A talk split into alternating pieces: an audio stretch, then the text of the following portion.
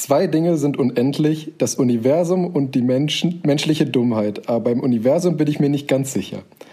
Und mit diesen weisen Worten von einem sehr weisen Mann namens Albert Einstein, willkommen zur ersten Folge des Podcasts MedTech Smoothie. Ähm, ja, mir auf meine Ohren zugeschaltet bei hoffentlich äh, fehlerfrei funktionierendem WLAN ist ein gewisser Herr Benedikt Stanitzek. Hallo. Hallo an die angeschlossenen Funkhäuser. äh, ja, Internet geht so ein bisschen, ein bisschen ruckelig ist der Ton noch, aber äh, das sollte für die Aufnahme eigentlich kein Problem sein. Gut. Ja, ähm, dann erzähl doch mal erstmal, was bist du für ein Vogel, dass ich mit dir jetzt einen Podcast mache? Ja, das ist die eigentliche Frage, warum wir das Ganze ja eigentlich zusammen ja, veranstalten. Warum ne? muten wir uns das Ganze zu? Ne? warum muten wir das anderen Leuten zu? Ja, oder, ist vor oder allen so. Eher die Frage. Das stimmt. Ähm, ja, also für mich war ja eigentlich jetzt das Interessante, dass wir ja uns ja eigentlich schon so lange kennen seit, äh, und jetzt zwei vollkommen Klasse, unterschiedliche. Oder? Wir haben uns ja, das erste ja, Mal am ersten Tag der ersten Klasse getroffen, stimmt. Alter. Ja, und so lange gehst, gehst du mir schon auf den Zeiger, echt. Ja, danke, gleichfalls. Ähm, und äh, der, de facto ist es ja jetzt eigentlich so, dass wir was ja vollkommen Unterschiedes machen. Du mit deinem Medizinstudium und ich mit meinem Fahrzeugtechnikse. Ähm, und trotzdem schaffen wir es immer, uns immer noch gegenseitig Blödsinn zu erzählen. Und äh, da haben wir jetzt eigentlich, glaube ich, mal so beide gleichzeitig gedacht, das könnte man doch auch einfach, einfach aufnehmen und vielleicht hört sich sowas jemand auch an, vielleicht aber auch nicht. Dann ist es einfach im Internet. Genau, und das Internet vergisst nie, also haben wir im Zweifelsfall was für irgendwelche Generationen in tausend Jahren gemacht. Oh Wo die sich dann denken, oh Gott. oh mein Gott, gut, dass die ja. ausgestorben sind. ja, wunderbar. Ähm, ja, wie war deine Woche? Ja, keine Ahnung. Also vielleicht noch kurz zu mir. Ich hatte jetzt gerade schon angegeben Fahrzeugtechnik und warum machen wir über die Distanz so ein großes Ding. Ich sitze in Aachen, studiere an der RWTH Aachen Maschinenbau mit Vertiefungsrichtung Fahrzeugtechnik äh, und der Herr Deutsch sitzt in München. Genau, ich bin jetzt aktuell in München, ähm, studiere an der TU München Medizin, bin jetzt im letzten Jahr, im praktischen Jahr. Deswegen bin ich auch nur am Wochenende letztendlich in München, sonst eigentlich in Straubing, gerade in der Urologie. Und ja, bin schon sehr froh, wenn das Studium rum ist, weil ich echt keinen Bock mehr habe, erstens zu lernen, wobei lernen tut man ja, wie man so schön sagt, man lernt nie aus. Ähm, oh mein Gott, jetzt fängt es Jetzt wird es pathetisch, ne? Nee. Ja, ähm, ja. Ähm, ja, und ich möchte endlich auch für das, was ich mache, Geld verdienen. Weil ich habe mir, ja, das ist ein guter Punkt. Mal, ja, vor allem, wenn man mal in die Industrie reingeschnuppert hat. Ja gut, Oder bei mir, bei mir nicht Industrie, sondern Krankenhaus. Aber ich habe mir mal ausgerechnet, vom ersten bis zum letzten Semester Medizin hat man, wenn man alle Pflichtpraktika absolviert hat, ein Jahr und sieben Monate Vollzeit gearbeitet, ohne einen Pfennig zu verdienen. Ist doch geil, oder? Ja, das hört sich schon gut an. Ich bin ja immerhin für meine ganzen Praktikas äh, sogar bezahlt worden. Ja, das finde ich auch unfair. Aber naja, ja, es, es gibt ja momentan Pläne, dass äh, zumindest die, das PJ irgendwann mal einheitlich in Deutschland bezahlt werden soll, weil manche Krankenhäuser zahlen, manche nicht. Also in Straubing kriege ich jetzt auch so einen Obolus, sage ich mal. Aber ähm, mit euren Bezahlungen kann das definitiv nicht mithalten, das kann ich sagen. Ja, das macht ja auch absolut Sinn, meines Erachtens, weil die Lebenshaltungskosten gerade in München sind ja jetzt auch nicht unerheblich. Also. Ja, gut, ich meine. Und ihr arbeitet ja richtig. Klar, aber ich meine, äh, es sind ja nicht alle in München Medizinstudenten, in anderen Städten geht das dann schon, aber ich kenne super viele Leute, die eben äh, trotz äh, praktischem Jahr und wo du dann eben auch ganz normal acht Stunden am Tag äh, in der Klinik bist, äh, trotzdem noch einen Nebenjob machen müssen, um dann eben Miete und Essen und so weiter finanzieren zu können, weil irgendwie Eltern und BAföG und so da nicht ausreicht. Also ich arbeite natürlich auch nur aus Spaß an der Wissenschaft, nebenbei noch an einem Institut. Was machst du da eigentlich momentan? Äh, ach ja, das könnte ich vielleicht auch noch erzählen. Ich äh, arbeite nebenbei noch am Institut für Schweiß- und Fügetechnik der RWTH Aachen. Schweiß und, und da bin ich momentan. Ähm, Füge dich. Füge dich. Ja, tatsächlich ist das Motto besser fügen. Das kann man jetzt auf zwei äh, Weisen interpretieren. Sie meinen da wahrscheinlich die Fügetechnik, aber wir interpretieren eigentlich immer so, dass wir als niedrige wissenschaftliche Mitarbeiter uns äh, unseren Vorgesetzten fügen sollen mhm. und immer deren Willen ausführen äh, sollen. Also was tun wir da? Also momentan bin ich bei einem ziemlich spannenden Thema eigentlich äh, dran, was also momentan auch eigentlich im Trend der Zeit liegt. Äh, und zwar versuchen wir neue Materialkombinationen für Pouchzellen, also für die ganzen Lithium-Ionen-Zellen zu entwickeln und vor allen Dingen da äh, ein bisschen rumzutweaken und twerken, was halt Kapazitätssteigerungen angeht. Äh, was genau da noch äh, gemacht wird, darf ich jetzt so öffentlich erstmal noch nicht sagen. Aber das Projekt läuft eh zum nächsten Jahr aus äh, und dann, wenn das in einem Paper veröffentlicht wird, dann könnte man sogar schon hier das Paper diskutieren. Oh, da bin ich sehr drauf gespannt. Und ja, äh, ne? wo du gesagt hast, da mit dem äh, Motto besser fügen oder wie das war, gibt es auch in chirurgischen, medizinischen Fächern gibt's auch einen schönen Spruch. Das heißt nämlich für PJler einfach Haken und Klappe halten. das ist ungefähr gleich. Wobei das eher ähm, aus älteren Zeiten stammt. Mittlerweile ist es ja eigentlich so, dass man als PJler doch eigentlich ganz gut behandelt wird. Also ich will es nicht schlechter machen, als es tatsächlich ist. Oh, man hat es als Jungakademiker wirklich schon schwierig. Ne? Genau. Ne? Wir sind so arm. Früher war alles besser. Besser arm dran als arm ab. genau.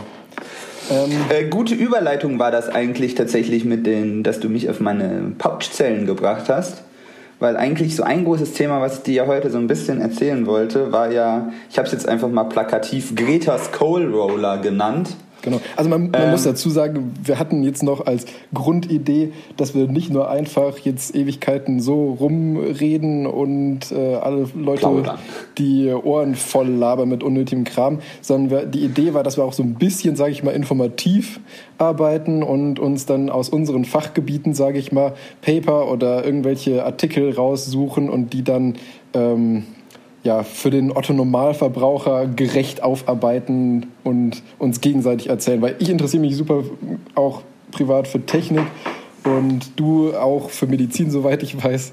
Und ich habe bloß keine gut. Ahnung. Ja, brauchst du nicht. Ich erkläre dir es schon. das ist ja Sinn und Zweck der Übung, oder nicht? Genau. Ja, dann erzähl mal von äh, Greta's Coal Roller das ist ja mal so, ist ja ganz lustig, wenn man so Maschinenbau vor allen Dingen studiert, dann ist man mal zu Hause bei den Eltern und der Verwandtschaft und dann kriegt man ja mal tatsächlich diese total platten Phrasen immer hingestellt. Was ist das beste Auto oder Ladida? Was hältst du von äh, von Atomkraft oder sowas? Und ich denke, natürlich, ich studiere generell alles und habe von allem total den Plan. Äh, Jetzt habe ich mir für heute mal ein Thema rausgesucht, weil es immer wieder darauf ankommt, dass alle auch jetzt gerade in der letzten Zeit wieder ähm, diese amerikanische Elektroautomarke und vor allen Dingen deren Begründer äh, so in den Himmel loben äh, und sagen, das ist die Zukunft äh, ohne die Elektromobilität äh, geht der Planet quasi vor die Hunde. Ja. Und dann gibt es natürlich noch andere Stimmen, die halt sagen, ja, äh, so umweltschonend sind diese Elektroautos doch gar nicht. Wenn der Meinung bin ich nämlich zum Beispiel. Durchaus. Und dann äh, habe ich mir gedacht, so, man kann da ja mal viel erzählen. Ähm, und ich habe tatsächlich äh, jetzt eine Studie gefunden, die sich genau mit dieser Problematik mal auseinandergesetzt haben und das mal ganz sachlich auseinanderklamüsert haben, wie viel CO2, also jetzt tatsächlich CO2, ähm, spare ich äh, mit einem Elektroauto oder spare ich da überhaupt was gegenüber einem konventionellen Benzin- oder Dieselantrieb. Ähm, und das fand ich eigentlich recht spannend. Ich, ich, gerade die Einschränkung, das fand ich mal gut, dass ich die auch nur auf einen Aspekt beschränkt haben, nämlich jetzt erstmal auf das CO2, auf die CO2-Emission, äh, weil in den Medien geht das ja auch immer schön so bunt, einmal so ein Potpourri gemischt, da sagt man dann gleich Emissionen und würfelt dann Stickoxide, CO2, Feinstaub, einmal alles schön durcheinander. Ja, alles was böse äh, ist, ist gleich, ist doch logisch. Ja, genau. Und aus dem Diesel kommt ja auch, da kommt ja auch böses Abgas raus, aus dem Benziner kommen Schmetterlinge raus. das habe ich auch schon gelernt aus der Bildzeitung. Ähm, aber das, fand ich jetzt mal ganz interessant, dass man sich mal auf diesen einen Aspekt äh, so ein bisschen beschränken kann. Ja. Äh, das Paper, was ich gefunden habe, stammt vom Fraueninstitut, Frauen, Fraueninstitut, Fraunhofer Institut ISI. Äh, aus Karlsruhe ähm, und die beschäftigen sich eigentlich mit eben äh, Innovationsforschung. Äh, und da haben sich halt drei Leute der Martin Wietschel, der Matthias Kühnbach und der David Rüdiger zusammengesetzt äh, und da mal so ein Paper, nämlich äh, über die aktuelle Treibhausgas-Emissionsbilanz von Elektrofahrzeugen in Deutschland auch nur speziell äh, zusammengesetzt und da halt ein Paper drüber äh, geschrieben. Ähm, und das habe ich mal so ein bisschen auseinanderklamüsert. Das, das äh, kann man auch das öffentlich tatsächlich, weil es halt von Fraunhofer Institut ist, ist das öffentlich verfügbar. Das kann man sich eigentlich ganz gut angucken. Äh, kann das jeder äh, mal sich auch noch mal nachschauen. Und die haben halt angefangen mit den Statements, die sie so gefunden haben, nämlich zum Beispiel in so einer Zeitschrift wie der Stahl. Keine Ahnung, habe ich auch noch nie gelesen, aber hört sich jetzt auch schon mal so, als wäre das erstmal ähm, wären die erstmal in der Opposition gegen grüne Mobile. äh, und die haben Elektroautos Klimakiller genannt. Äh, und dann gab es halt noch den ADAC in seiner A-Ausgabe von 2018, die gesagt haben, dass das Elektroauto nicht immer besonders klimafreundlich ist, also schon so ein bisschen moderat, aber so in der Mitte so alles kann, nichts muss. Und dann äh, gab es tatsächlich noch äh, aus äh, das Öko-Institut hat 2018 halt auf seiner Webseite Ohne Elektro geht nichts. Äh, so quasi. Also wir haben gesagt, Elektrofahrzeuge haben bereits heute eine positive Klimabilanz. Aber es ist halt Aha. immer alles einfach zu sagen und da ist ja dann, sagen wir mal, so ein bisschen Lobbyarbeit dabei, weil jeder sieht das ja immer so ein bisschen ja, anders. Klar. Und wie ich ja eben schon gesagt habe, es kommt immer ja darauf an, wie man sich die Statistik und die Werte so zurechtrechnet. Ja, trau, äh, trau niemals einer Statistik, die du nicht selbst gefälscht hast. Korrekt. Weil das haben die nämlich auch in ihrem, in ihrem Paper hier herausgefunden, halt, also beziehungsweise sehr deutlich gemacht, dass es arg darauf ankommt, ähm, welche Annahmen du triffst, also welche, äh, welche Bilanzgrenzen du quasi ziehst und was du damit reinrechnest und was halt nicht. Äh, und das hängt halt viel davon ab, als du Worst-Case-Szenarien abschätzt oder Best-Case-Szenarien abschätzt. Du kannst ja Worst-Case von einem Elektroauto gegen das Best-Case von einem Benziner rechnen. Dann kommst du sicherlich irgendwie auf sowas, wo du denkst, na, da kann man das E-Auto auch weglassen. Ähm, und wie man das eigentlich ja schon so rein, wenn man da mal sich so ein Elektroauto anguckt, kann man da erstmal zwei große Hauptpunkte ausmachen, äh, wo man sagt, äh, die produzieren sehr viel CO2. Sie haben jetzt hier Treibhausgase, das haben sie aber noch spezifiziert, dass sie halt gesagt haben, äh, CO2. Es gibt halt auch noch andere äh, Emissionen, über die man sich auch aber sie haben sich jetzt halt CO2 ausgesucht. Ist wahrscheinlich auch das, ähm, was der Otto-Normalverbraucher am ehesten was mit anfangen kann. Ja, ich habe da immer das Gefühl, das wird ja eh alles bunt durcheinander gemischt, von daher sagt das jedem was, alles. Aber es ist halt nie stringent durchgenommen. Aber gut, CO2 ist so. Ist ein Begriff. Ja, ja es, ich denke auch, weil man, man das gut auskoppeln kann. Das wird man später ja. noch sehen. Das ist sowas, was, wo man sehr gut einfach nachrechnen kann und sagen kann, äh, so viel kommt da tatsächlich raus. Also, ähm, tatsächlich der erste, der erste Punkt war halt der Strom, den du einfach lädst. Äh, den haben sie sich angeguckt, was ist so in diesem Strommax eigentlich an CO2 drin, weil der kommt ja schließlich aus der Steckdose, aber da ist ja auch immer noch weil äh, CO2 irgendwie in der Produktion geflossen, auch wenn ich jetzt 100% Ökostrom beim Stromanbieter meines Vertrauens kaufe, aber in dem Mix ist halt immer noch was mit CO2 drin. Äh, aber und wie groß ist denn da eigentlich der Unterschied zwischen, wenn, also jetzt mal angenommen, ich beziehe rein Ökostrom äh, und ich habe den, sag ich mal, Deutschland-Durchschnittsmix. Weißt du da wieder, der Unterschied ist irgendwie pro Kilowattstunde? Ja, da, da, Kommst also ja, da, da komme ich ja später noch zu, okay. äh, wie das eben ist, weil man ja immer dann sagt, ich habe Ökostrom gekauft oder sowas, aber dass du halt gar nicht, da, dann kommt ja nicht anderer Strom aus wie deinem Nachbarn, der halt in die Atomenergie investiert hat. Die kriegt ja alle den gleichen Strom. Äh, der, die Umlage, also was da mit dem Geld passiert, ist ja eine vollkommen anders. Aber das kommt okay. äh, ja, in einem also eben das und dann haben sie sich noch auf noch einen Aspekt gerade von dem Laden mit dem Strom halt äh, ein bisschen versteift, äh, nämlich ähm, dem Ladeverhalten. Weil es tatsächlich so ist, dass Strom kostet vor allen Dingen auch nicht immer das gleiche über den Tag gesehen. Bei stromintensiven Unternehmen ist das ein sehr wichtiger Fall. Äh, und vor allen Dingen ist der Strommix äh, wenn, wenn man das jetzt lokal betrachtet, auch nicht über den ganzen Tag gesehen der gleiche. Also du, es kann sein, dass du, wenn du morgens quasi lädst, hast du mehr CO2 in deinem Strommix. Also äh, das war jetzt schon wieder hoch unkorrekt ausgedrückt. Also die Herstellung des Stroms, den du halt tagsüber beziehst, da kann ein anderer CO2-Wert zugrunde liegen, als wenn das jetzt nachts der Fall ist. Einfach weil sich der Strommix anders zusammensetzt. Aber wie gesagt, das wird dann auch noch später äh, erläutert. Der zweite große Punkt ist, den man sicherlich auch schon mal gehört hat, ist nämlich, wie äh, wird die Batterie hergestellt? So, das, das ist ja mal so der Punkt 1, wo dann eben gesagt wird, oh, ganz schlecht, da, da verliert das Elektroauto alle seine Vorteile, da geht alles kaputt. Und da muss man auch schon wieder die, und den, die Unterscheidung treffen. Äh, hier wird nicht über einen Kamm geschoren, äh, wieder, was jetzt da an Umweltsünden begangen wird, um die seltenen Erden zu äh, bekommen.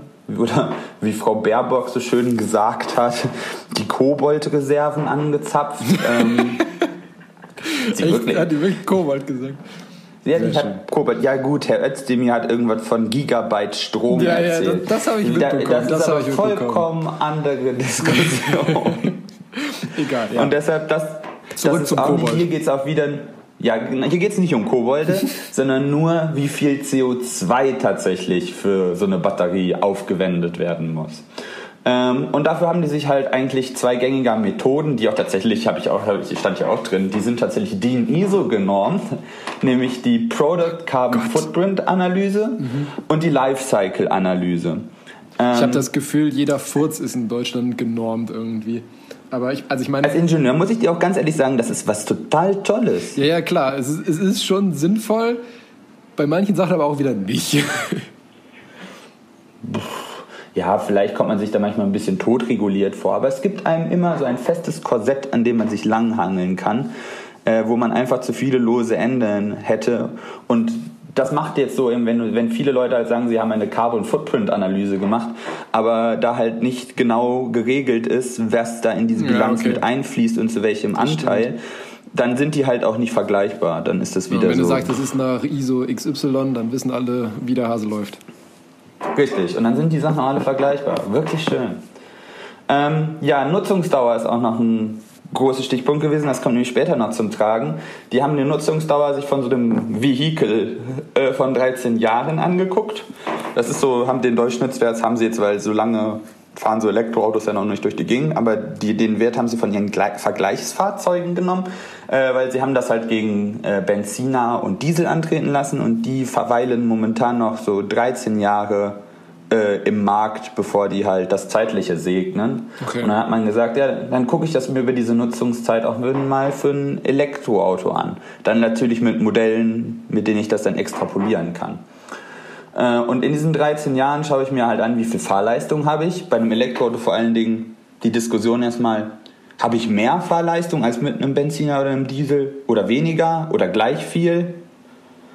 Ähm, ist das tatsächlich, kann ich die gleiche Nutzungsdauer überhaupt ansetzen oder gehen die Batterien vorher in die Knie? Das, das wollte ich nämlich gerade fragen, weil also wenn ich mir so andere technische Geräte bei mir mit Akku anschaue, da bezweifle ich doch arg, dass da irgendwo ein Akku auch nur ansatzweise 13 Jahre hält. Zumindest nicht mit, sage ich mal, 90 oder 80 Prozent der, der ähm, Ladekapazität, was es vom Anfang hatte. Da hast du genau den Nagel nämlich auf den Kopf getroffen.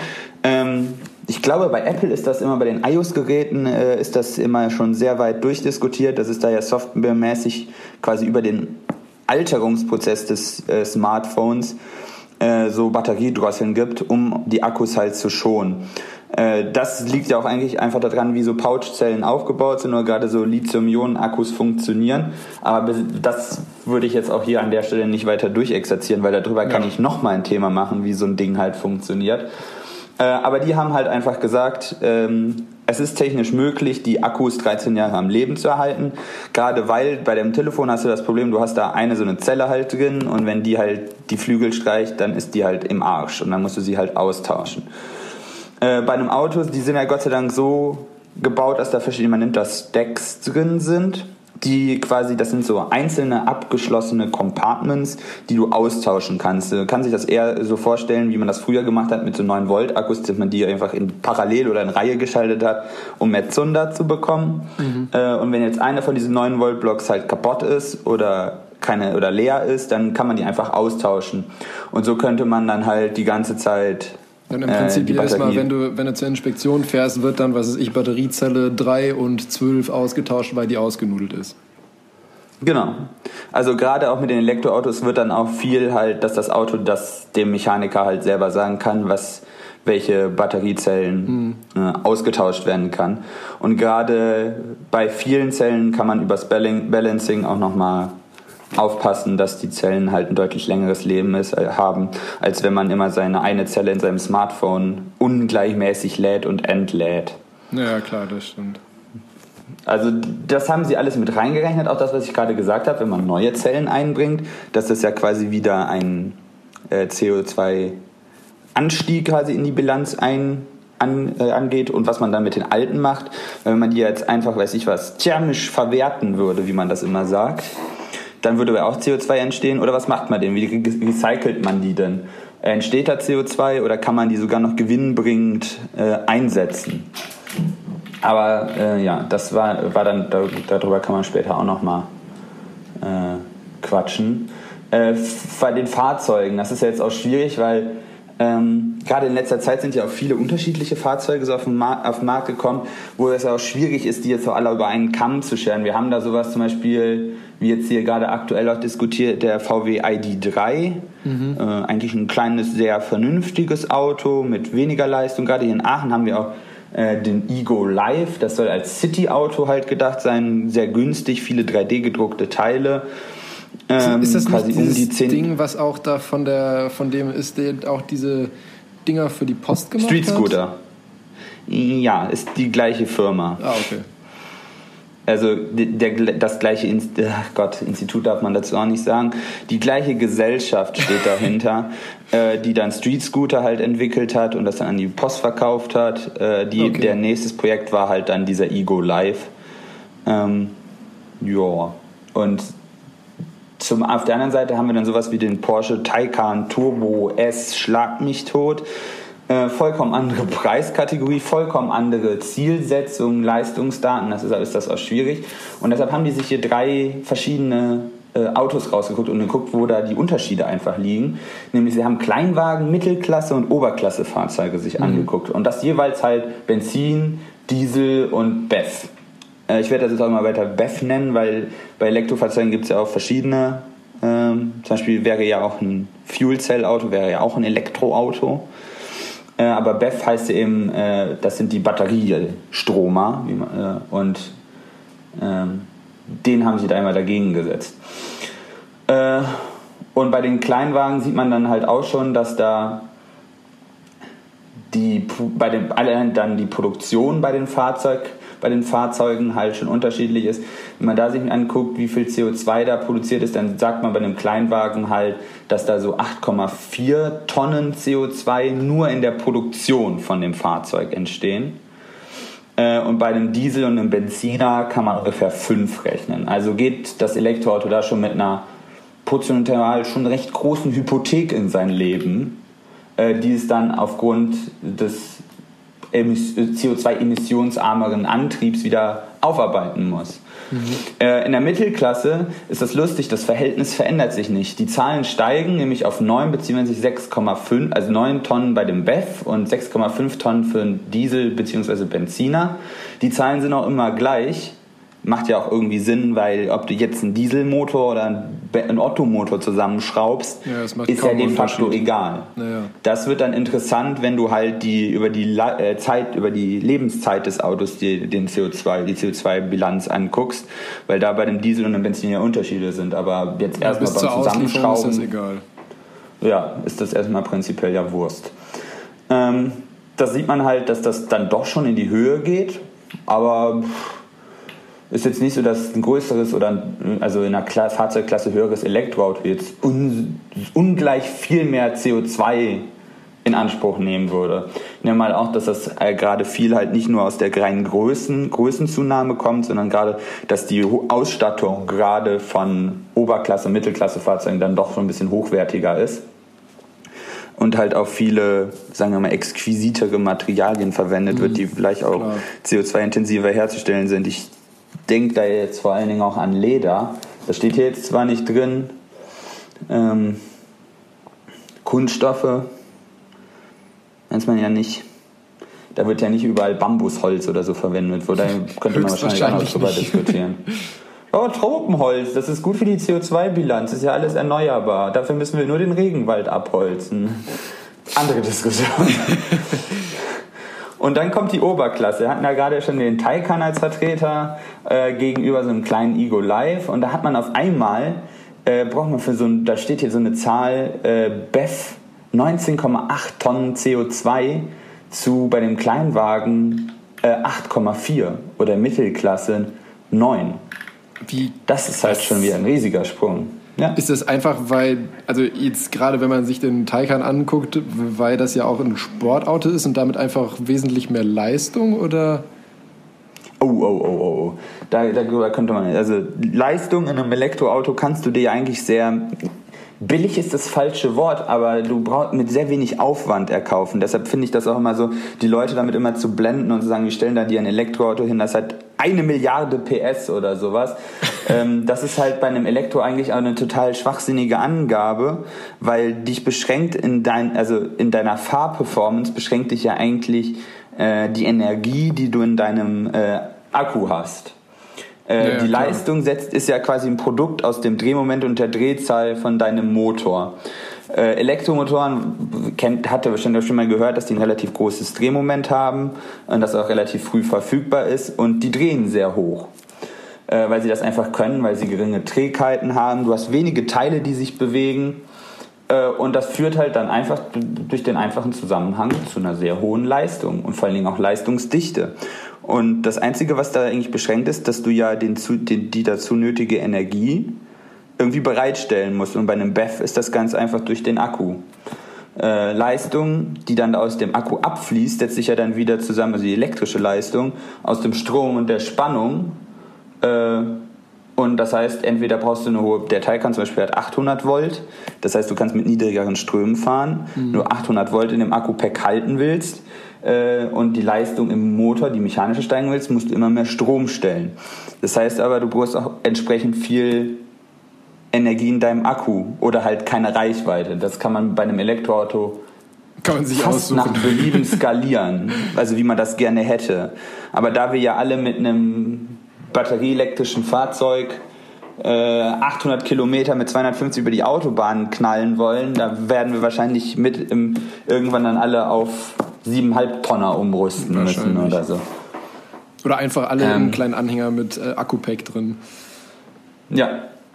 Äh, da kann man aber vielleicht generell zu sagen, ähm, ein Batteriepack mit einer, mit einer höheren Voltzahl äh, ist leichter als eins mit einer niedrigeren, weil bei niedrigeren Voltzahlen musst du ja logischerweise, weil das dann einen Zusammenhang gibt, äh, wieder einen höheren Strom fahren. Und damit deine ganzen Bauteile den nötigen Strom führen können, müssen die ja Strom, die Tragfestigkeit von dem Strom muss einfach da sein und dann werden einfach deine Kupferkabel dicker. Und dickere Kupferkabel sind halt einfach schwerer. So. Trotzdem ist das ein sehr beliebter Antrieb. Gerade äh, es gibt sehr viele Konzepte auch mit diesen 48 Volt City-Mobilen. Ähm, es liegt einfach da drin, weil äh, ich also das ist ich gut. Ich habe ja auch sehr viel mit Hochvoltantrieben schon gearbeitet, deshalb vielleicht habe ich da ein bisschen den nicht den Respekt, aber die Angst vor verloren. ähm, die gerade die Hochvoltantriebe, also ab 60 Volt gilt alles als HV, also Hochvoltantrieb. Okay. Äh, und der ist böse, weil der gefährlich ist. Aber de, de facto ist, äh, wenn du von einem hohen Strom eine gezwitschert bekommst, ist das ja genauso gefährlich. Naja, klar. Dich bringt die Energie um. Da gibt es auch Graphen zu. Äh, das ist so ein, so ein also 3D-Plot eigentlich, der ist Strom, Strom und Spannung aufgetragen. Und dann ist da so eine tolle Linie, ab wann es sehr wahrscheinlich ist, dass das nicht mehr gut für dich ist. Wie tot bist ähm, du dann? Ja, und das ist halt bei einem gewissen Energieeintrag. Und von daher ist es eigentlich egal, ob du den Spannung oder den Strom hochstellst. Aber gut, wenn du halt 800 Volt hast, brauchst du nicht mehr logischerweise nicht mehr viel Strom, damit ja, die klar. Lichter ausgehen. Ja. Ähm, und das sind halt diese Versuchsfahrzeuge, die sich da angeguckt haben. Und jetzt äh, sind sie dann übergegangen direkt zu dem ersten Punkt, also dem Strom, der da reingeht. Äh, was brauche ich denn dafür? Und dann haben sich, also, wenn man sich das mal jetzt so vorstellt, ich stecke mein Auto an eine Ladesäule an. Äh, dann kann man sich sicherlich vorstellen, das ist jetzt ja nicht eins zu eins übertragbar. Da gibt es ja sicherlich irgendwelche Verluste. Es gibt ja immer, bei Energieumwandlung gibt es immer Verluste. Und was ich ja mache beim Laden, ich übertrage elektrische Energie aus meinem Stromnetz in chemische Energie, die ich in dem Akku speichere. Mhm. Äh, und, und da habe ich halt quasi wie ein, ja, ich habe eine Energie, das auch. Aber ich habe eine Energieumwandlung und die ist verlustbehaftet. Äh, dann haben sie sich erstmal angeschaut, ändern sich denn eigentlich meine Verluste über verschiedene, weil es gibt gerade diese Diskussion mit Schnellladen und so, wir wollen ja alle immer schnell laden, schnell laden. Ähm, was ist eigentlich, wo, wo lade ich denn eigentlich am besten? Und da ist aber tatsächlich rausgekommen, weil wir alle schnell laden wollen, sind die Akkupacks alle so äh, ausgelegt, dass sie bei Volllast, also bei möglichst äh, Ladeströmen und äh, die an ihrer, an ihrer Auslegung, an dem Auslegungspunkt sind, am effizientesten arbeiten. Da ist man so bei 91% Wirkungsgrad. Mhm. Äh, und wenn du halt jetzt das Ding nur bei dir zu Hause in einem 230 Netzteil einstellst und sagst, oh, das lasse ich über Nacht laden oder sowas, da bist du dann nur noch bei 86% Wirkungsgrad. Und das muss man ja natürlich dann auch wieder gegenrechnen. Äh, lade ich schnell mit einem höheren Wirkungsgrad, wahrscheinlich irgendwie tagsüber an einer Hoch-, also Starkstrom-Ladestation, so einer Hochleistungs-, keine Ahnung, so einer, so einer tollen halt, oder lasse ich das nachts über Nacht mit einem geringeren Wirkungsgrad laden? Äh, das ist ja sicherlich auch noch ein, ein Punkt. Oder hole ich mir Starkstrom einfach ins Haus? Jo, das ist allerdings gar nicht so einfach, äh, weil tatsächlich du kannst, äh, nicht jeder kann in so einem, ich denke mir jetzt, wenn ich bei mir in Aachen hier aus der aus dem Fenster gucke, die ganzen Altbauhäuser äh, und es ist tatsächlich gar nicht möglich, dass du, dass da jetzt jeder in dieser Straße, in meiner Straße jetzt hingehen würde zur Stabak und sagen würde, wir hätten alle gerne einen Starkstromanschluss für unser Elektroauto äh, weil das Netz das gar nicht liefern kann. Das heißt, die müssten die erstmal die ganzen Straßen aufreißen und in jedes Haus hier wieder neu oder erstmal in den Straßenzug ein neues Kabel legen. Mhm. Ich stelle mir auch gerade vor, so abends irgendwie um 5, 6 Uhr oder so, alle stecken ihr Auto ein und auf einmal bricht die ganze Stromversorgung zusammen und die Stadt ja. ist dunkel. Romantische Idee, ja. kann ich dich aber beruhigen, wird nicht passieren. Aber das geht halt nicht. Vor allen Dingen, weil es halt, also das Licht würde dann wahrscheinlich erst nicht ausgehen, sondern es würden wahrscheinlich irgendwelche Umspannpunkte äh, im Netz durchbrennen. Äh, da sind ja Sicherungen drin. Äh, was nicht wirklich, also das wollen wir ja eigentlich ja dann auch nicht. Nee. Ähm, also das waren jetzt, eigentlich habe ich glaube ich jetzt fast alle Punkte erwähnt, bisschen chaotisch meines Erachtens, aber ich habe alles erlebt, was die, was die sich so gedacht haben. Da gibt es natürlich noch unglaublich viel mehr, aber das waren die Punkte, über die sie sich Gedanken gemacht haben. Und dann sind sie weitergegangen halt zu dem, äh, mit der Batterie. Wo, wie viel CO2 brauche ich jetzt de facto für die Batterie? Und da haben sie sich tatsächlich, Moment, das waren eins, zwei, drei, vier verschiedene Gutachten, Schrägstrich, ähm, Studien so angeschaut und sind aber, ja, sind, das Fazit von dem Kapitel hörte sich so ein bisschen ernüchternd an, weil die Werte, die da standen, sehr weit so also die haben sehr breites Feld zugelassen. Die einen haben halt so von 110 bis 200 äh, Kilo CO2 pro Kilowattstunde Energie gesprochen.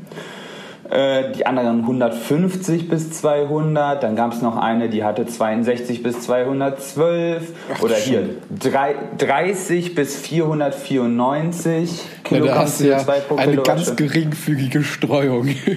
Richtig, ja. Also man, aber wenn man, die haben halt dann genug Daten genommen und halt so einen Wert sich rausgepickt in der Mitte, der anscheinend, also man merkt ja schon irgendwie ein bisschen, alle haben so diesen Bereich 100 bis 200 Kilogramm pro Kilowattstunde, ja.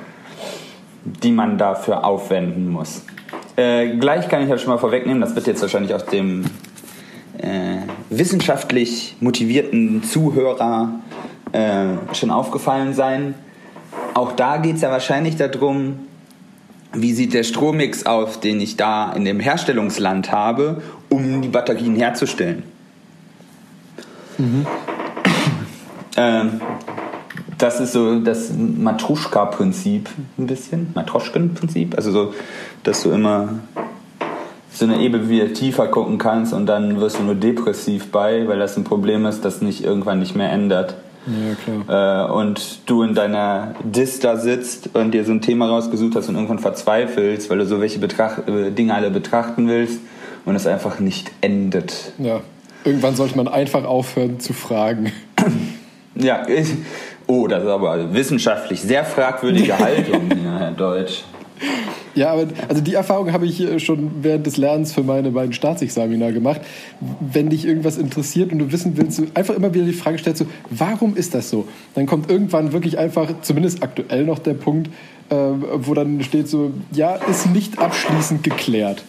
Und letztendlich bist du dann genauso schlau wie vorher. Also ja, wenn das nicht so wäre, wäre ja schade, weil dann würde es irgendwann keine Themengebiete mehr geben. Ja, genau, dann gäbe es irgendwann keine Wissenschaft mehr.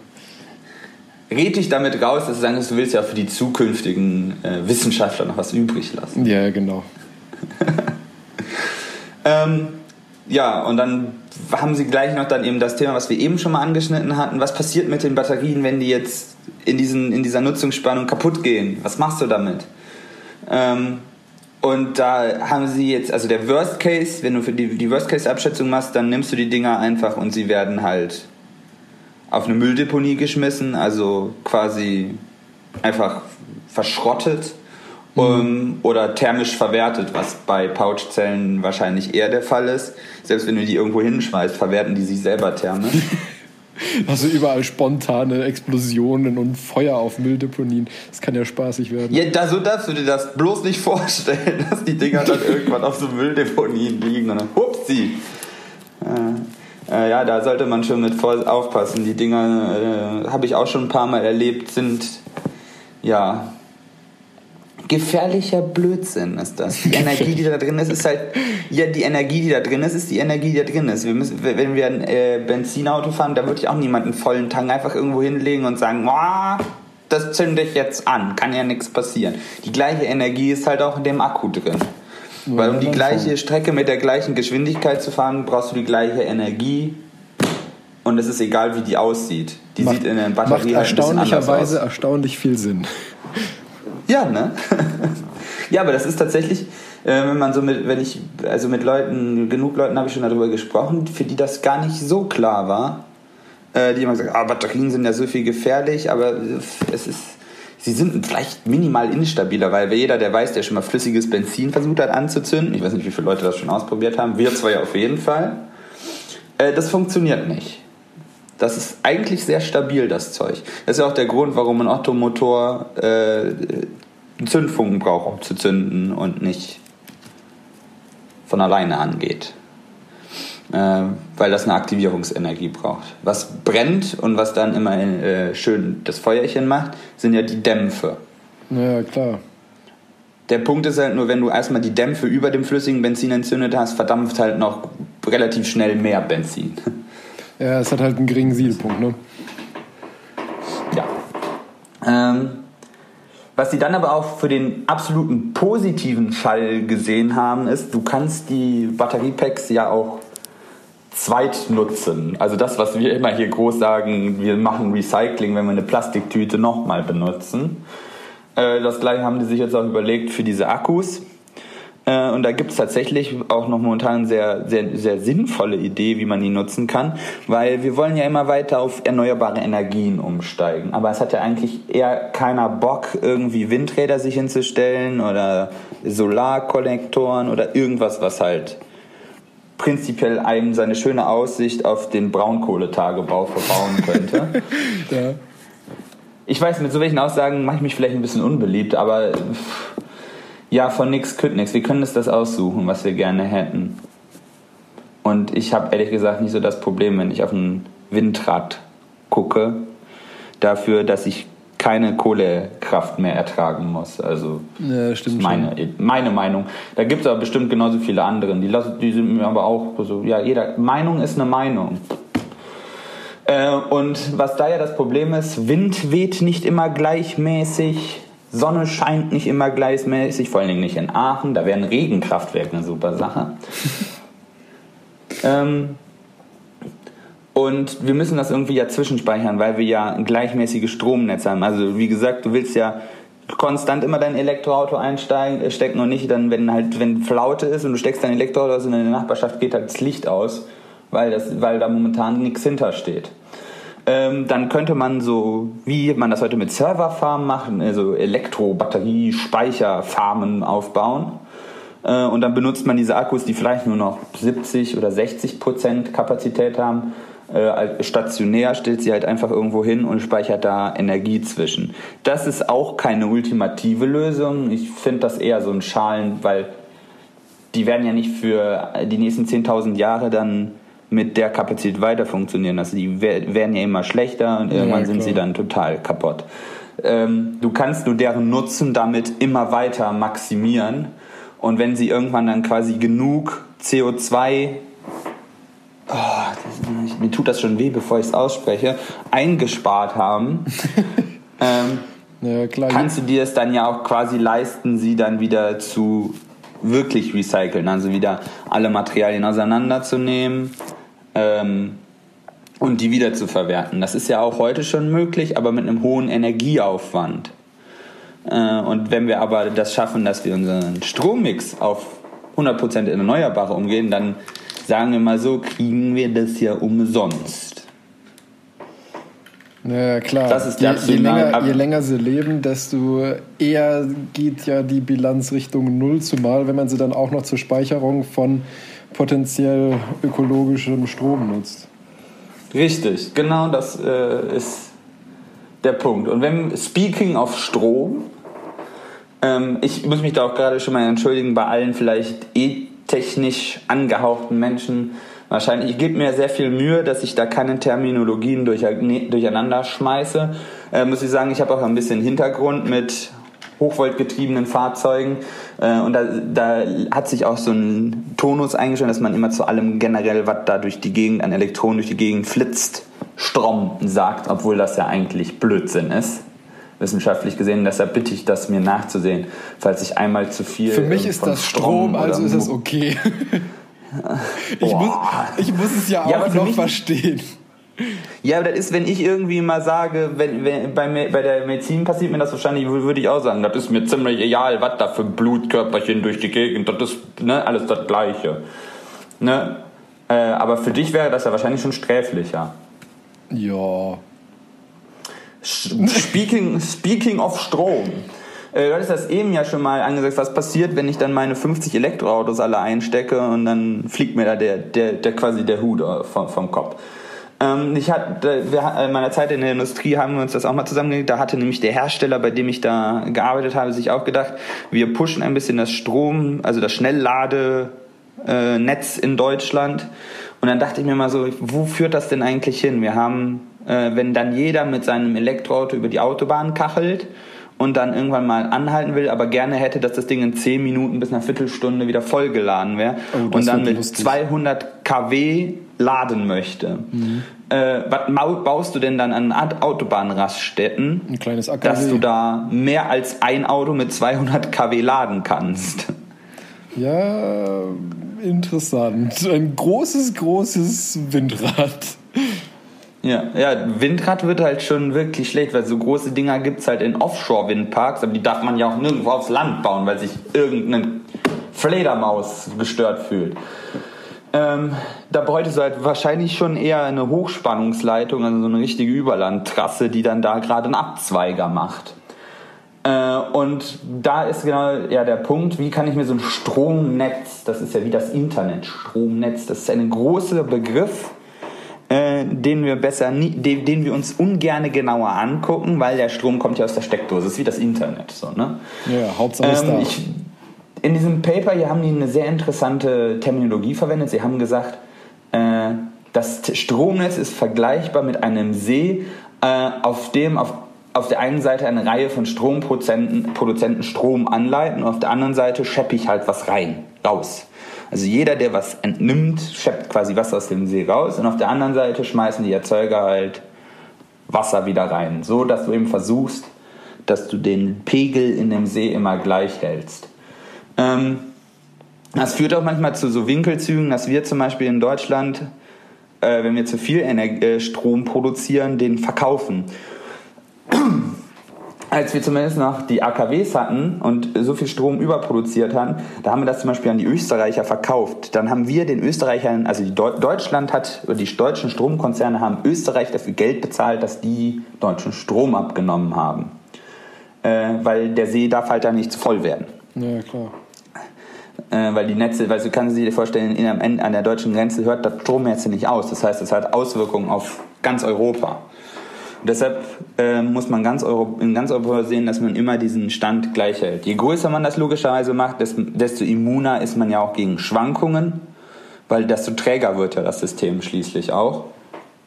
Ähm, und es gibt verschiedene Kraftwerke, die halt unterschiedlich äh, agil sind, was das angeht. Äh, zum Beispiel so Kohlekraftwerke mögen das, wenn man sie immer gleichmäßig laufen lässt, auf einem Betriebspunkt, weil die werden effizienter und sauberer, ich mache gerade so Anführungsstriche, äh, je heißer sie, also je, je, je heißer die Verbrennung funktioniert. Ja, je heißer, desto reiner, ne? Ja, und ähm, das strapaziert ja aber das Material. Und deshalb möchte ich das möglichst konstant alles, damit das wenig Verschleiß hat und schön konstant durchläuft. Das heißt aber ja wiederum, dass ich damit nicht wirklich gut Schwankungen ausgleichen kann. Ähm, erneuerbare Energien, Windpower, wenn Windpower da ist, habe ich, dann kommt ein ziemlicher Peak rein, wenn keiner da ist, kommt nichts nach. Da kann ich schlecht was mit abpuffern. Eine gut, Kraftwerke, die gut äh, und flexibel einsetzbar sind, zum Beispiel so, so Gasverstromungsanlagen, die sind ein bisschen agiler, ähm, aber deshalb auch teurer zu unterhalten. Und deshalb werden die ungern benutzt. Aber das ist halt alles dann halt dafür zuständig, dass wir zu Stoßzeiten halt teureren Strom haben, weil wir halt wieder Kraftwerke hochfahren müssen oder welche dazuschalten müssen oder Strom einkaufen müssen aus anderen Leu Ländern. Äh, so dass unser Strommix halt von Stunde zu Stunde variiert. Äh, variiert. Oh, irgendwie läuft es nicht oh, stimmlich heute. Ähm, aber insgesamt muss man ja sagen, dass wir ja, dass das versucht wird, äh, den Anteil der erneuerbaren Energien immer weiter hochzuschrauben in den nächsten Jahren und somit den Strommix immer äh, CO2-neutraler zu gestalten. Äh, auch wenn man jetzt wieder diskutieren darüber könnte, wie, wie viel wir das überhaupt wollen, wegen angesprochenen Windrädern oder Solarparks oder was auch immer.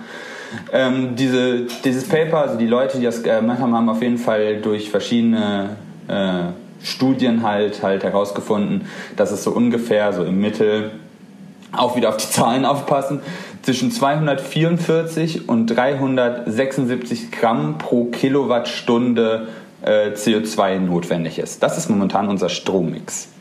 Mhm.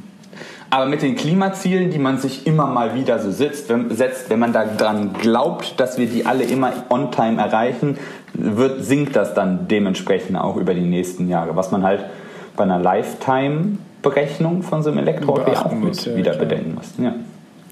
Äh, und wenn man sich zum Beispiel, wir haben da so einen netten Graph, so wochentags, also von montags bis sonntags mit den jeweiligen Stunden und dann halt ähm, die, die Lademöglichkeiten, haben dann halt geguckt, wie halt die Peaks über dem Tag aussehen, äh, wann quasi unser Stromnetz besonders gefordert ist. Das ist, wenn Strom teuer ist oder der Strommix halt Richtung CO2 intensiv dann halt tendiert. Äh, und dann sieht man halt eben ganz schön, äh, morgens gibt es halt einen sehr großen Peak, wenn alle auf dem Weg halt zur Arbeit sind und da quasi die Leute aufstehen. Äh, dann wird es vormittags halt wieder schlagartig weniger wenn wir wieder nach Hause wollen und wieder nach Hause ankommen und unsere Freizeitgestaltung machen, dann steigt das alles wieder an und fällt dann halt wieder gegen Abend wieder ab. Ähm, das heißt, wenn man ja eigentlich möglichst CO2-effizient oder auch eben kosteneffizient, ohne das Stromnetz noch weiter zu stressen, dass sein Auto laden wollen würde, müsste man das vormittags oder nachts tun. Ja, sollte aber ja eigentlich möglich sein. Ich meine, nachts zu Hause und vormittags dann, wenn man eben auf der Arbeit ist und nicht gerade im Außendienst unterwegs ist. Korrekt, das wäre dann halt der Lösungsansatz. Aber das muss man halt dann auch wissen. Äh, und man müsste sich halt vor allem auch mal dazu rechnen. Und das weiß man auch, dass das äh, ein bisschen schwieriger ist. Ach ja, noch ein Problem haben sie ja dann noch angegangen, was du eben auch schon mal angesprochen hast. Also, dass, dass, du hattest Angst, äh, wenn deine ganzen Elektroautos in deiner Straße angeklemmt werden, dass dann, keine Ahnung, deine Kaffeemaschine ausfällt. Ähm, dass die Last, die halt auf das, auf das Stromnetz aufgeprägt wird, äh, sinkt auch über die, die quasi die Nutzungsdauer des Fahrzeugs, weil wir da immer effizienter werden. Unsere Elektrogeräte, die wir sonst so noch haben, Heizung, Devices, die wir so angesteckt haben, Waschmaschinen oder Öfen. Das wird alles effizienter, genauso wahrscheinlich wie die Elektroautos. Ähm, so, dass man quasi über diese ganze Bestromung, was haben die sich ausgerechnet, wenn wir halt alle mit Elektros durch die Gegend fahren, dass wir wahrscheinlich im Gegensatz zu, also das haben sie dann halt fürs Jahr 2030 ausgerechnet, im Gegensatz zu jetzt äh, einen, einen Mehrbedarf haben von 1,3 Gigawatt. Äh, bei man, ja, wenn man sich aber anschaut, dass wir momentan so ungefähr bei 50, also 40 bis 50 Gigawatt liegen, die wir so an Leistung brauchen, finde ich das fast ja. schon human. Das stimmt. Also es ist signifikant, aber jetzt nicht, dass es einem die Plomben aus dem, aus, äh, aus dem Zahn ziehen würde. Also finde ich so. Das ja, das stimmt. Ähm, hätte ich mir tatsächlich auch eigentlich mehr vorgestellt.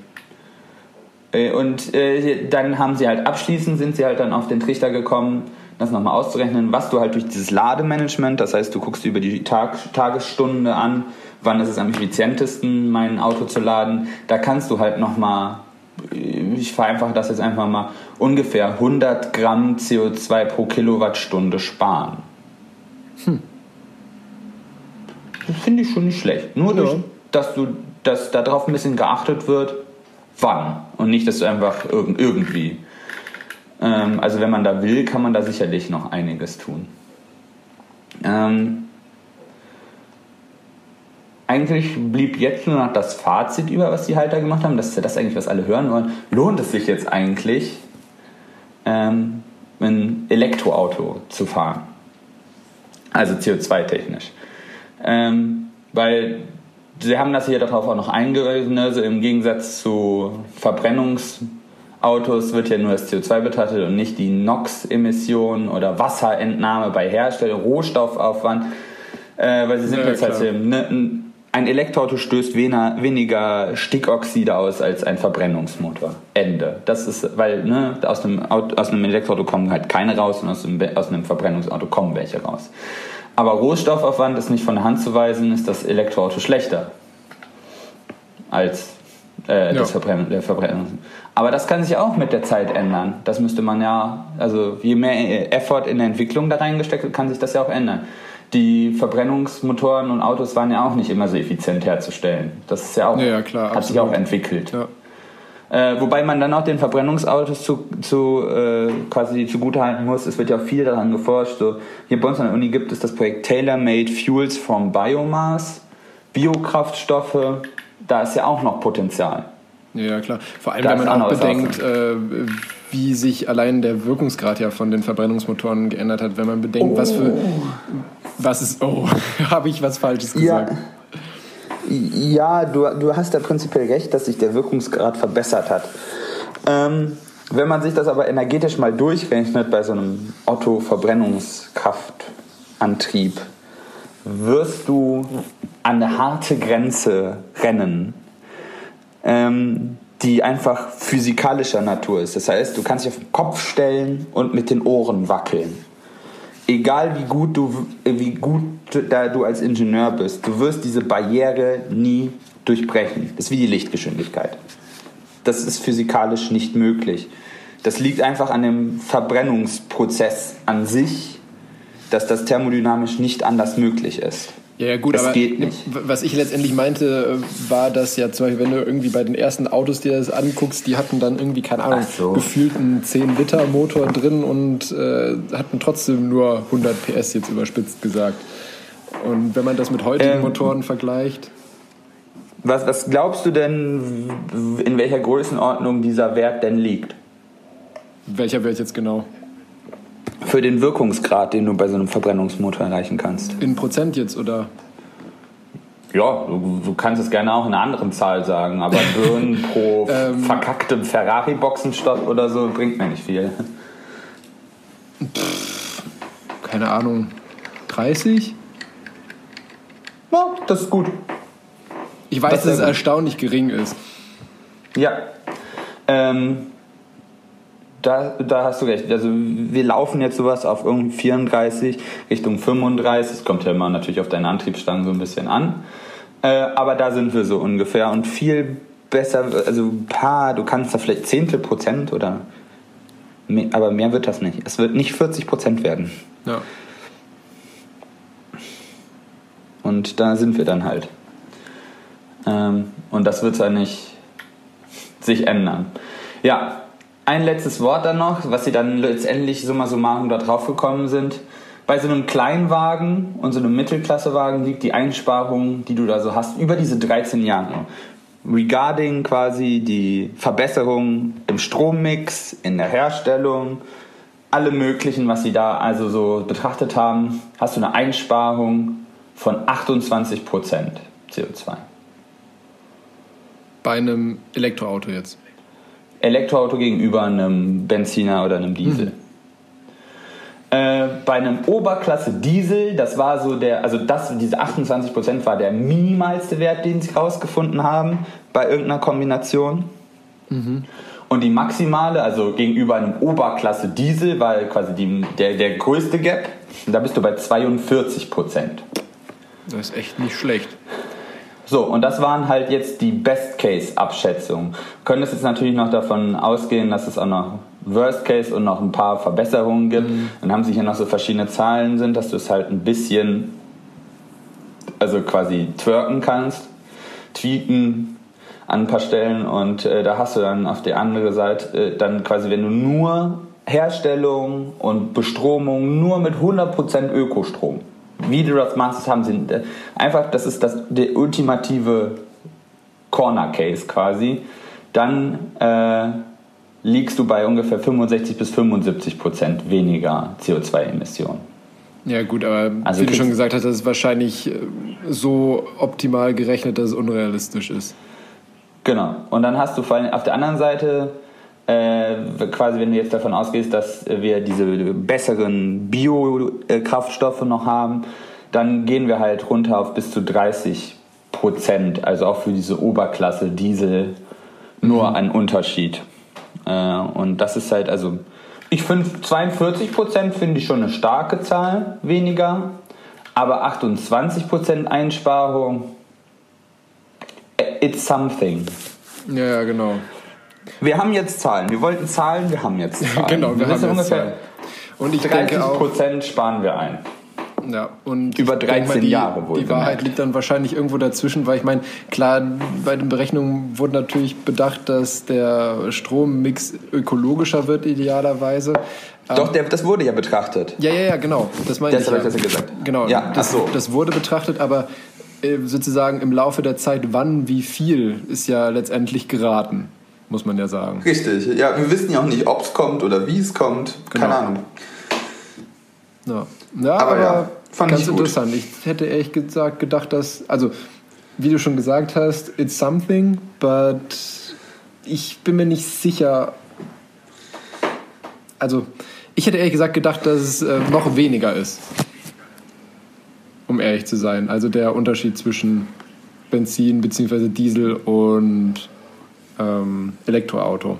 Also ich hätte nicht gedacht, dass es doch so deutlich ist, auf die Zeit gesehen, dass das Elektroauto besser ist. Ja, schlechte Nachrichten für die Schlechte äh, Nachrichten für Diesellobby, mich. wie man so schön sagt. Ich, ich feiere keinen Diesel, aber ich mag echt die Motoren noch lieber. Ähm, ja, Echt? ja, Okay. Ich meine, klar, also von Beschleunigung und so weiter. Und die Elektroautos sind schon auch cool, das muss ich auch zugeben. Aber so soundtechnisch, ja, da schlägt in mir einfach Benzin. Ich weiß, es ist unvernünftig aber und so, aber im, aus einem emotionalen Standpunkt äh, würde ich definitiv eher zum Benziner tendieren. So, das ist ein wunderbares Ende, weil jetzt haben wir wieder eine persönliche Meinung, mit dem wir die ganzen wissenschaftlichen Betrachtungen wieder ad acta gelegt genau. haben. Genau, so sieht's aus. Ja. Ist doch egal, was da wissenschaftlich rauskommt, ich finde das besser. Genau. Das haben wir schon immer so gemacht, also bleibt es auch so. Nee. Ähm, das ja, steht bin, so in der Bibel. Ich bin auf jeden Fall gespannt, äh, wo da die Reise noch hinführt, vor allem infrastrukturtechnisch. Ich denke jetzt äh, bei den Autos technisch, da sind wir schon auf einem guten Weg und das wird auch immer mehr und immer besser, sage ich mal, von der realen Umsetzbarkeit und so weiter.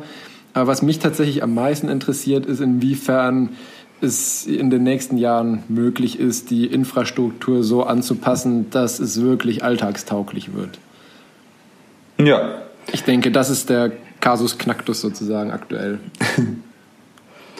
Hast du eine gute Überleitung? Ich habe jetzt schon wirklich lange gequatscht. Ähm, nee, eine gute Überleitung habe ich nicht. Ja, dann machen wir den harten Cut. Gut, dann machen wir einen harten Cut. Gut, ähm, Meanwhile. meanwhile. Nee, ähm, Nee, ich habe echt keine Überleitung. Aber ich frage dich jetzt trotzdem einfach, wenn du das Wort Antibiotika hörst, woran denkst du da als erstes? Multiresistente Keime. Richtig, als wenn es abgesprochen wäre. Ähm, nein, mein. nein, war es nicht, war es nicht, war es wirklich war, nicht. Es war wirklich nicht abgesprochen, aber ich hatte gehofft, dass du das sagen würdest. Ähm, ich habe mein, äh, mein Paper jetzt umbenannt in Böses mit Bösem bekämpfen sozusagen, wobei es auch ein bisschen äh, sehr plakativ ist. Der, Aber vielleicht hat mir das genau noch den Hint, Hint gegeben. Wahrscheinlich. Ähm, der Originaltitel von dem Review Paper, was ich mir da rausgesucht habe, ist Exploring the Whole Standard Operating Procedure for Fake Therapy in Clinical Practice. So, das wichtigste Wort in diesem Titel ist eigentlich Fake Therapy. Das wird jetzt dir wahrscheinlich genauso wenig sagen wie den meisten Zuhörern. Ich denke ähm, an Homöopathie. Nee, es ist vollkommen falsche Richtung. Es ist, es ist hochwissenschaftlich tatsächlich. Ähm, also, nein, hey, willst du damit sagen, Homöopathie ist nicht wissenschaftlich? Habe ich nicht gesagt, aber ja.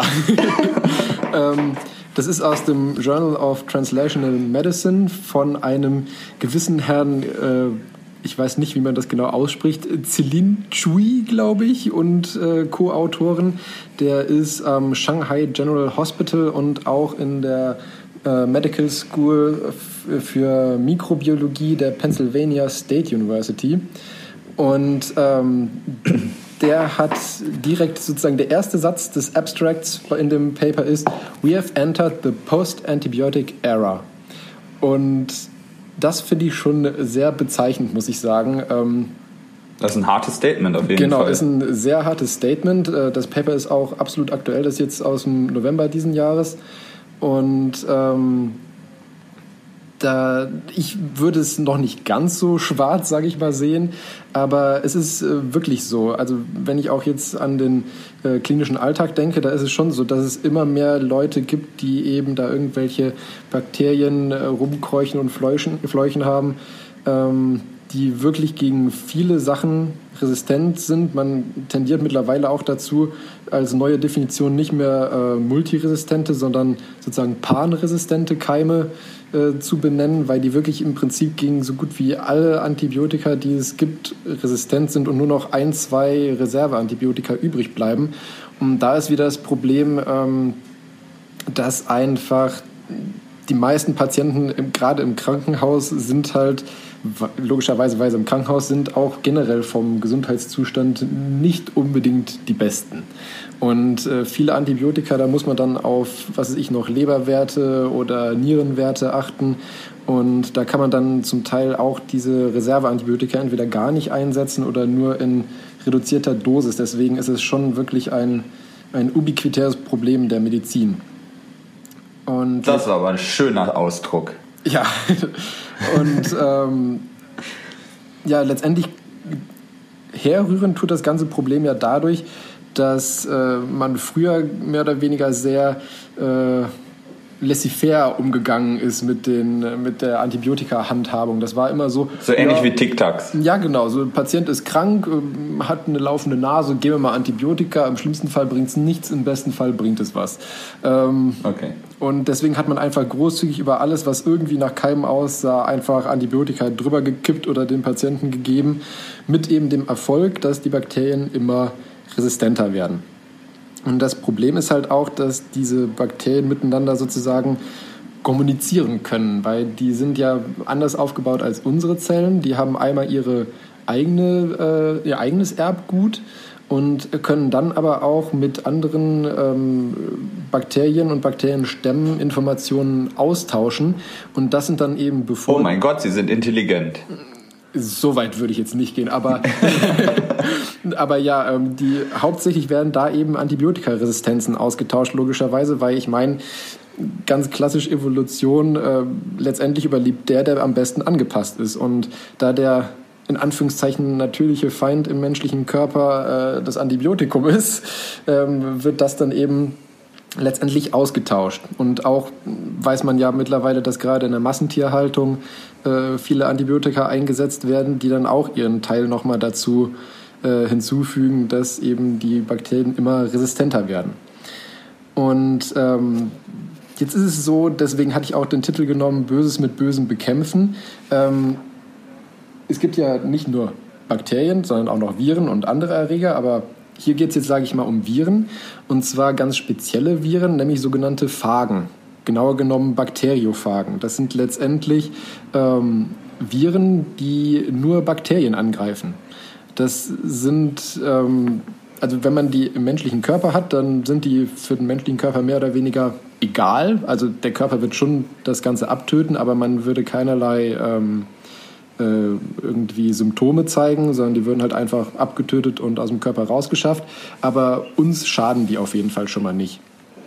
Und ähm, da gab es dann eben gerade in der, ähm, in der östlichen Welt, auch in der Sowjetunion und so weiter, schon früh Experimente mit diesen Bakteriophagen, ähm, dass man die eben einsetzt, um Bakterien damit zu bekämpfen. Das Problem war nur, dass zu dem Zeitpunkt schon die Antibiotikaforschung so weit fortgeschritten war und auch mit Abstand viel, viel günstiger war, sodass das im Prinzip untergegangen ist, das Ganze. Also das, beziehungsweise in der Sowjetunion, beziehungsweise ehemaligen Sowjetunion, muss man ja sagen, ähm, wurde das Ganze noch weiter betrieben, aber die Studien da haben bei weitem nicht den Standard, äh, wie sie, sage ich mal, jetzt äh, in Europa und USA oder so haben. Ähm, aber dennoch haben die aktuell, dadurch, dass sie einfach immer ein bisschen weiter daran geforscht haben, den äh, größten Wissensstand bezüglich äh, Bakteriophagen und so weiter. Und ähm, jetzt ist es ja so, hat man eventuell durch die ähm, durch die Presse auch mitbekommen, dass sich immer mehr Unternehmen ja auch aus der Antibiotikaforschung zurückziehen. Das bedeutet. Ja, ja das ist mir auch schon untergekommen. Das bedeutet ähm, die Hoffnung, dass man irgendwie neue Antibiotika gegen bisher resistente Keime findet, ist mittlerweile, würde ich fast sagen, nahezu null. Ich habe jetzt mal nachgeschaut gehabt. Ähm, alle im so Prinzip, ja, also alle im Prinzip namhaften Pharmaunternehmen haben gesagt, sie haben es schon eingestellt oder werden es jetzt im nächsten Jahr einstellen. Also da gibt es eigentlich oh. wirklich in meinen Augen kaum mehr Hoffnung, dass da irgendwas Sinnvolles bei rauskommt. Vor allem, sage ich mal, auch die großen und finanzstarken ähm, Pharmaunternehmen sind da mit dabei. Und ähm, deswegen finde ich diesen Ansatz mit, dieser, mit diesen Fragen sehr interessant, weil letztendlich haben die gesagt, okay, kann man übrigens mal im Internet anschauen, diese Fragen. Die sehen ganz lustig aus, weil also man kennt ja, sage ich mal, so ein Bild von einem Virus aus dem Elektronenmikroskop. Das sind dann irgendwelche äh, Kügelchen mit Stacheln und so weiter. Und im Prinzip sehen diese Bakteriophagen ähnlich aus, nur dass sie noch meistens so eine Art Strohhalm haben, mit dem sie dann an diesen Bakterien andocken und ihr Erbgut da rein drücken. Die sehen wirklich, äh, ja, die sehen äh, sehr lustig aus. Und ähm, man will sich jetzt diese Bakteriophagen eben zunutze machen und sagt einfach, ähm, okay, wenn wir jetzt einen Patienten haben, wo wir den Namen des Bakteriums, das den Patienten krank macht, wissen, können wir dem ja einfach letztendlich Bakteriophagen geben. Diese Bakteriophagen greifen dann nur die Bakterien an. Und das Schöne, sage ich mal, ist auch, dass die ähm, Bakteriophagen diese Bakterien idealerweise, also es gibt unterschiedliche Arten, aber für die Therapie ideal sind sogenannte lytische Phagen, also sprich Phagen, die die einfach nur auflösen, die Bakterien. Und dadurch, äh, wenn man eben eine adäquate Menge von diesen Bakteriophagen in den Körper bringt, kann man relativ schnell und gezielt, weil die eben dann auch im Prinzip nach dem Schlüssel-Schloss-Prinzip einfach nur die Bakterien, die sie auch wirklich angreifen sollen, töten damit. Was auch praktisch ist, weil bei Antibiotika hat man auch öfters das Problem, dass die eben viele oder alle Bakterien platt machen und da unter anderem halt auch gute Bakterien bei uns im Darm oder ähnliches, was dann wieder zu erneuten Erkrankungen führen kann. Ja, das ist mir auch schon mal untergekommen, dass, äh, dass das ein Problem ist. Aber die können tatsächlich ausschließen, dass die Viren sich das nicht dann doch anders überlegen und sagen, ah, Menschenzellen finde ich doch eigentlich auch ganz cool. Ähm, ja, also im Prinzip schon, weil also im Prinzip okay. ja, ich, ich habe gelernt mittlerweile über das Studium in der Medizin gilt die Regel Never say never. Ähm, ja, ja, das, aber, ist eine, das ist eine weise Aussage. Aber dadurch, dass die also mir wäre jetzt nicht bekannt, dass die sich so verändern können, zumal du ja letztendlich die im Labor unter kontrollierten Bedingungen züchtest und nur einmal dann einsetzt. Und die replizieren sich dann ja nicht unendlich weiter im Körper, weil die im Körper selber relativ schnell absterben. Achso, das wäre nämlich meine nächste Frage gewesen. Wie stellst du sicher, dass die da sich nicht dann äh, zu wohl fühlen? Nee, nee, genau. Die lösen letztendlich die Bakterien auf, äh, vermehren sich dabei schon noch, aber sobald im Prinzip... Aber wenn die Bakterien dann weg ist, da sind, genau, dann sterben dann die auch die quasi, weil die keine Chance haben, sich weg. zu vermehren. Genau, so, so ah, okay. sieht's aus. Und ähm, letztendlich dieser Rüssel, mit dem die andocken, ähm, der bindet halt an spezielle Oberflächenproteine der Bakterien und die haben die menschlichen Zellen einfach nicht. Deswegen ähm, das, ist das. Sowas verstehe ich. Lego kann ich. Genau, Lego kannst du und das können eben auch die Fagen sehr gut. Und ah. ähm, so ist eben. Äh, die Dänen unter den, oder unter den Viren, okay. ja, genau. Und ähm, es gab jetzt eben ähm, schon diverse Tierversuche, wo das sehr erfolgreich war. In, der, ähm, in Russland und ähm, China, glaube ich, auch schon, ähm, sag ich mal, muss man wirklich eigentlich so sagen, so Experimente am Menschen, die aber alle erfolgreich waren, weil das waren alles keine ähm, wirklich kontrollierten Studien, sondern Therapieversuche in Ausnahmesituationen, wo der Patient sonst gestorben wäre, ähm, die dann aber gut ausgegangen sind. Und daher weiß man, dass es auch beim Menschen aktuell ähm, gut funktioniert und aus diesen wenigen Fällen, die mit Sicherheit nicht repräsentativ sind, aber ähm, die es eben aktuell gibt, ist es so, dass äh, bisher auch keinerlei ähm, Nebenwirkungen sozusagen, die durch die Phagen kommen, entdeckt wurden.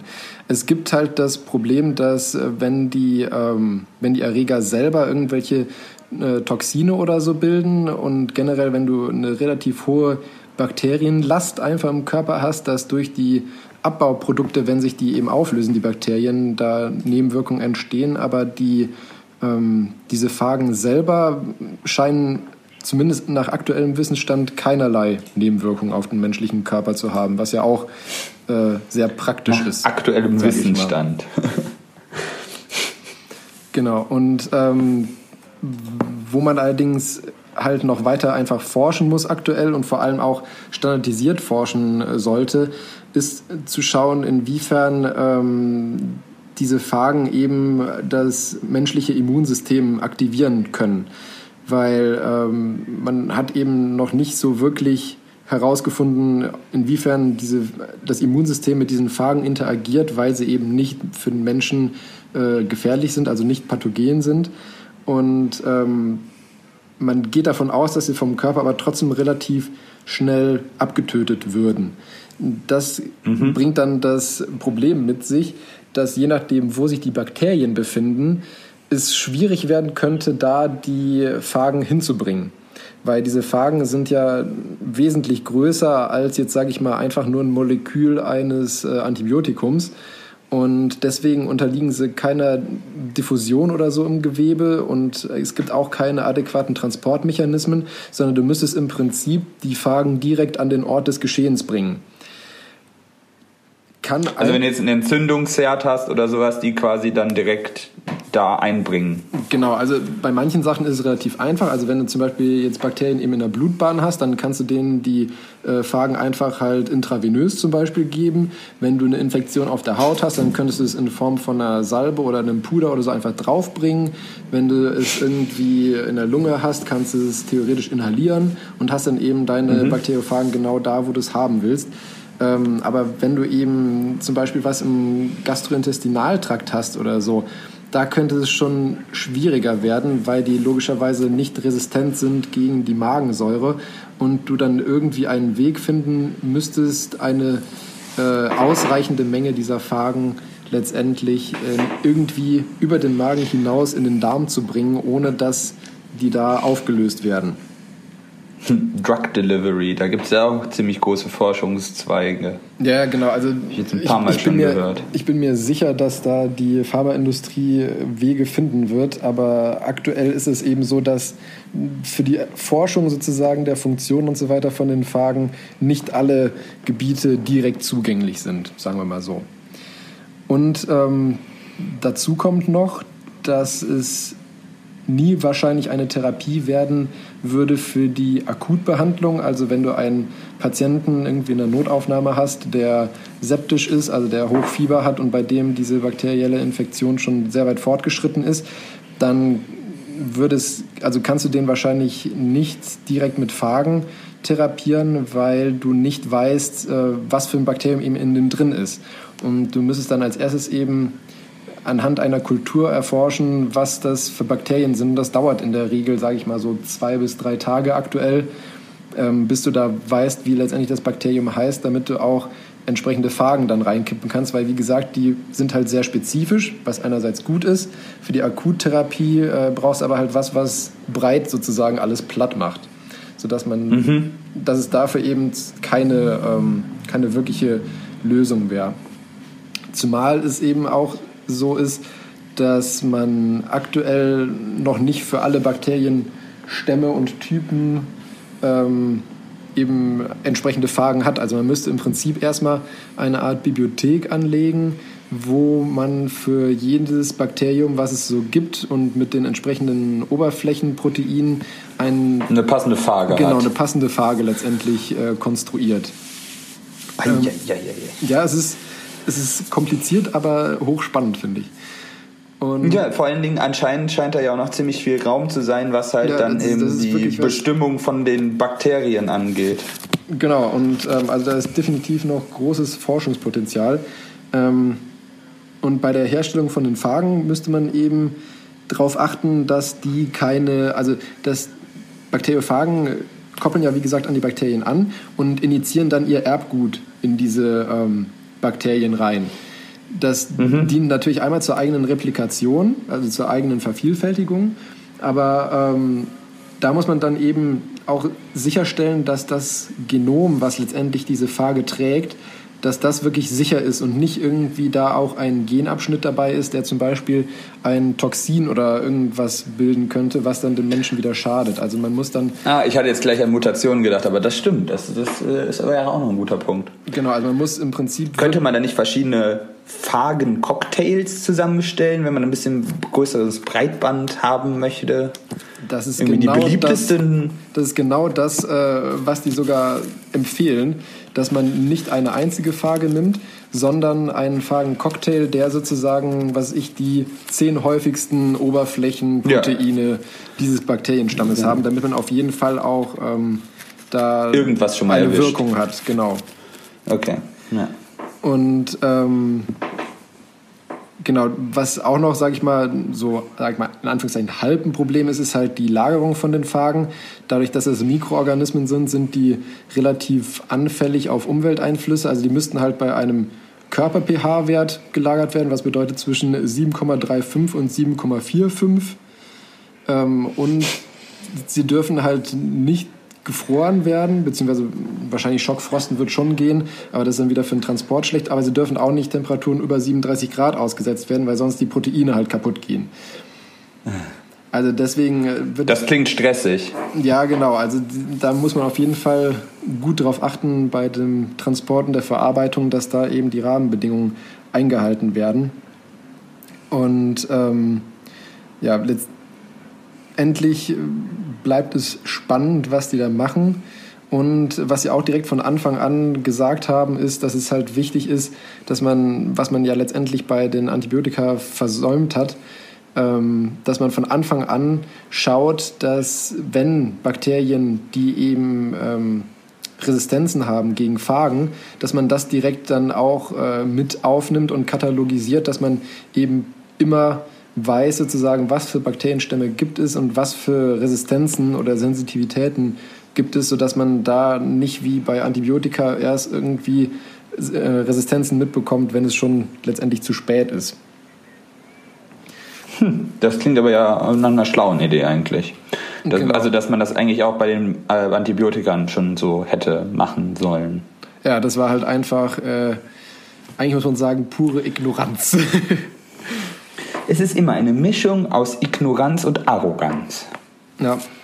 Und ähm, was auch noch sehr interessant war in diesem Review Paper, war, dass es nach, bei den ähm, Resistenzen gegenüber Phagen, die man bisher entdeckt hat, oder wenn Bakterien eben Resistenzen gegen diese Phagen entwickelt haben, dass man gesehen hat, dass es anscheinend, sage ich mal jetzt grob gesagt, so ist, dass der zusätzliche Speicher, den die Bakterien nutzen für Antibiotikaresistenzen und Phagenresistenzen und so weiter, dass der nicht unlimitiert ist sozusagen.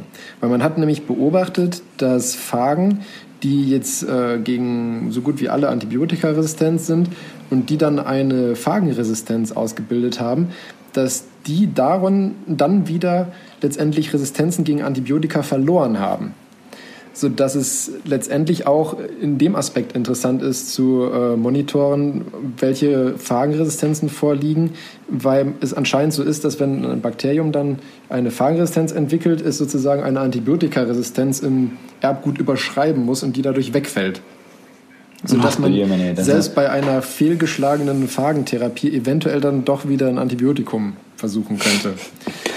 Oh, also ihr Mediziner, ihr macht ja schon irgendwie, das, das hat schon was mit Krieg irgendwie, so Grabenkämpfe. Zwei Meter ja. zurück, wieder zwei Meter zurück, zwei Meter nach vorne, zwei Meter zurück. Genau, also so ungefähr ist es ja letztendlich auch. Ähm, idealerweise ist es natürlich so, dass direkt die erste Therapie äh, die passende ist und danach ist es gut.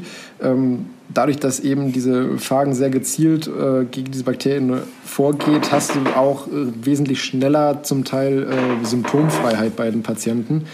Aber es bleibt auf jeden Fall ein hochspannendes äh, Thema und ich bin auch gespannt, was da bei der Forschung noch weiter rauskommt, weil dadurch, dass es wie gesagt keine, keine Aussicht auf Besserung der Antibiotikaresistenzenlage gibt, ähm, wird, denke ich, das in nicht allzu ferner Zukunft ein probates Mittel sein.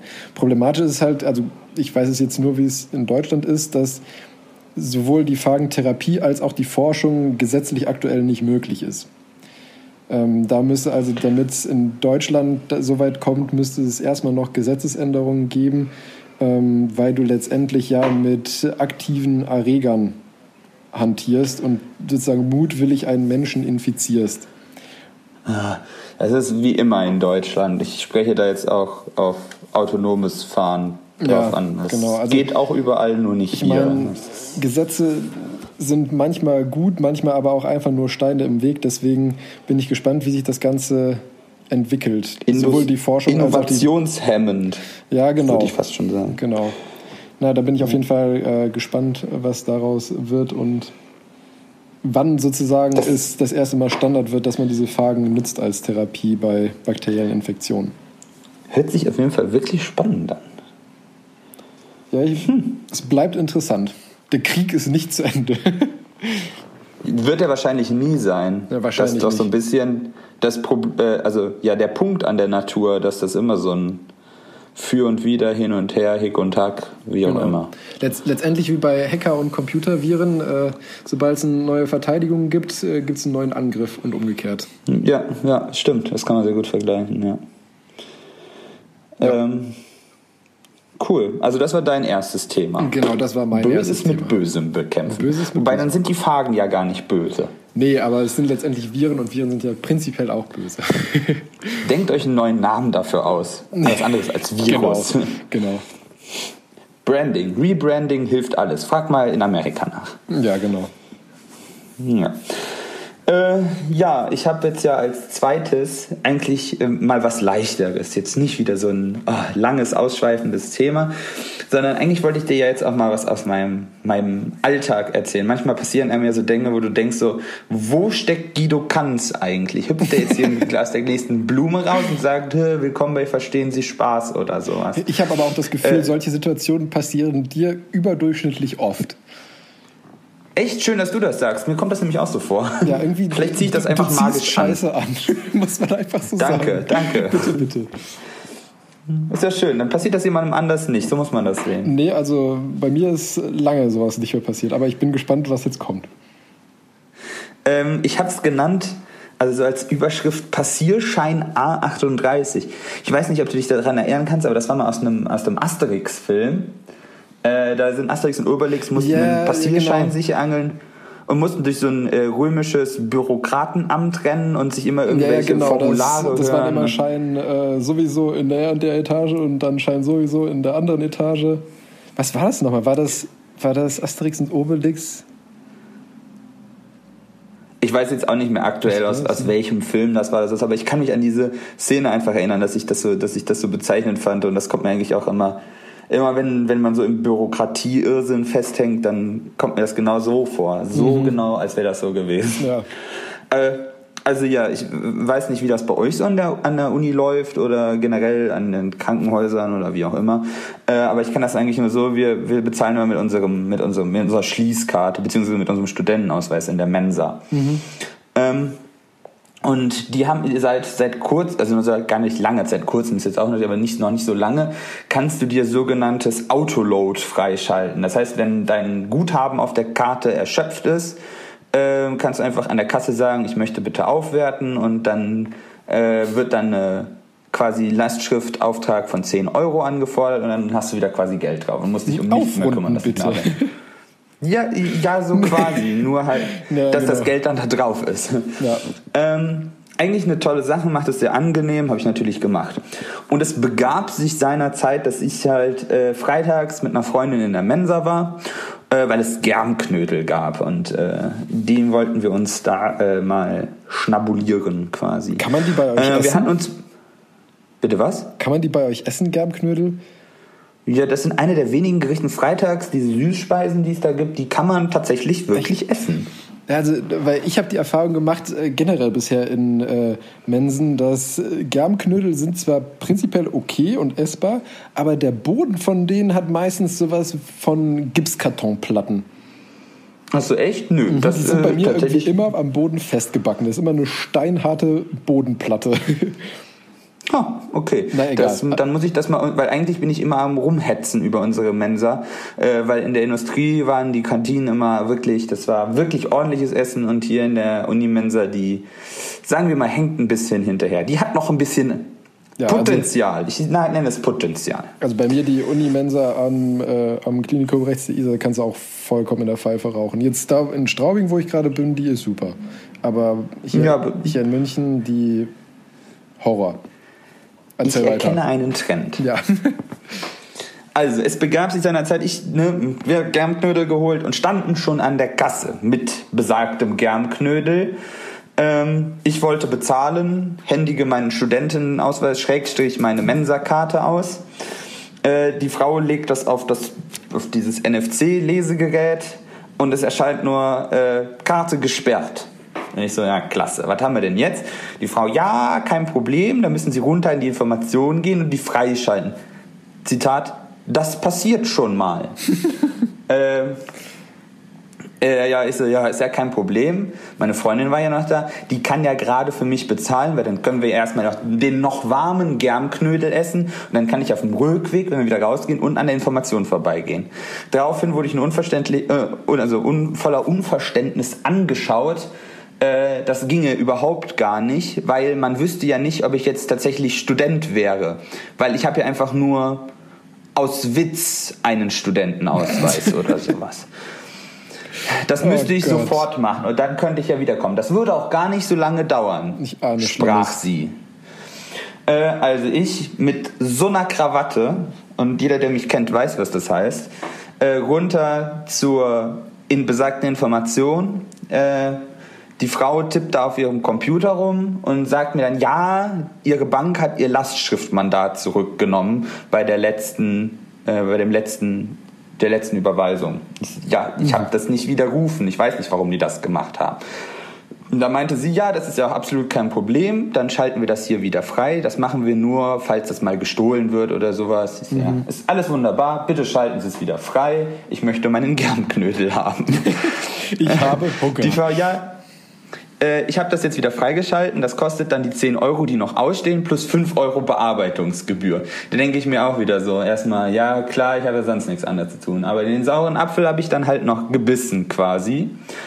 Ähm, hab das dann bezahlt und als sie das dann wieder freigeschaltet hat, hat sie mir dann eröffnet, ja, das ist aber wahrscheinlich erst Montag wieder freigeschalten, weil es ist ja heute schon Freitagmittag und das IT-Center schaltet alle Karten, alle Studentenausweise nur montags frei. Wo ich mir denke, Ach, was schön. machen die? Haben die dann ja, haben die dann Praktikanten sitzen, der jeden Montag dann da sitzt und die alle manuell, äh, weiß ich was, einscannt? Ich weiß nicht. Normalerweise müsste das so ein System das alleine können. So traurig es sein mag, ich wette mit dir, genau so ist es.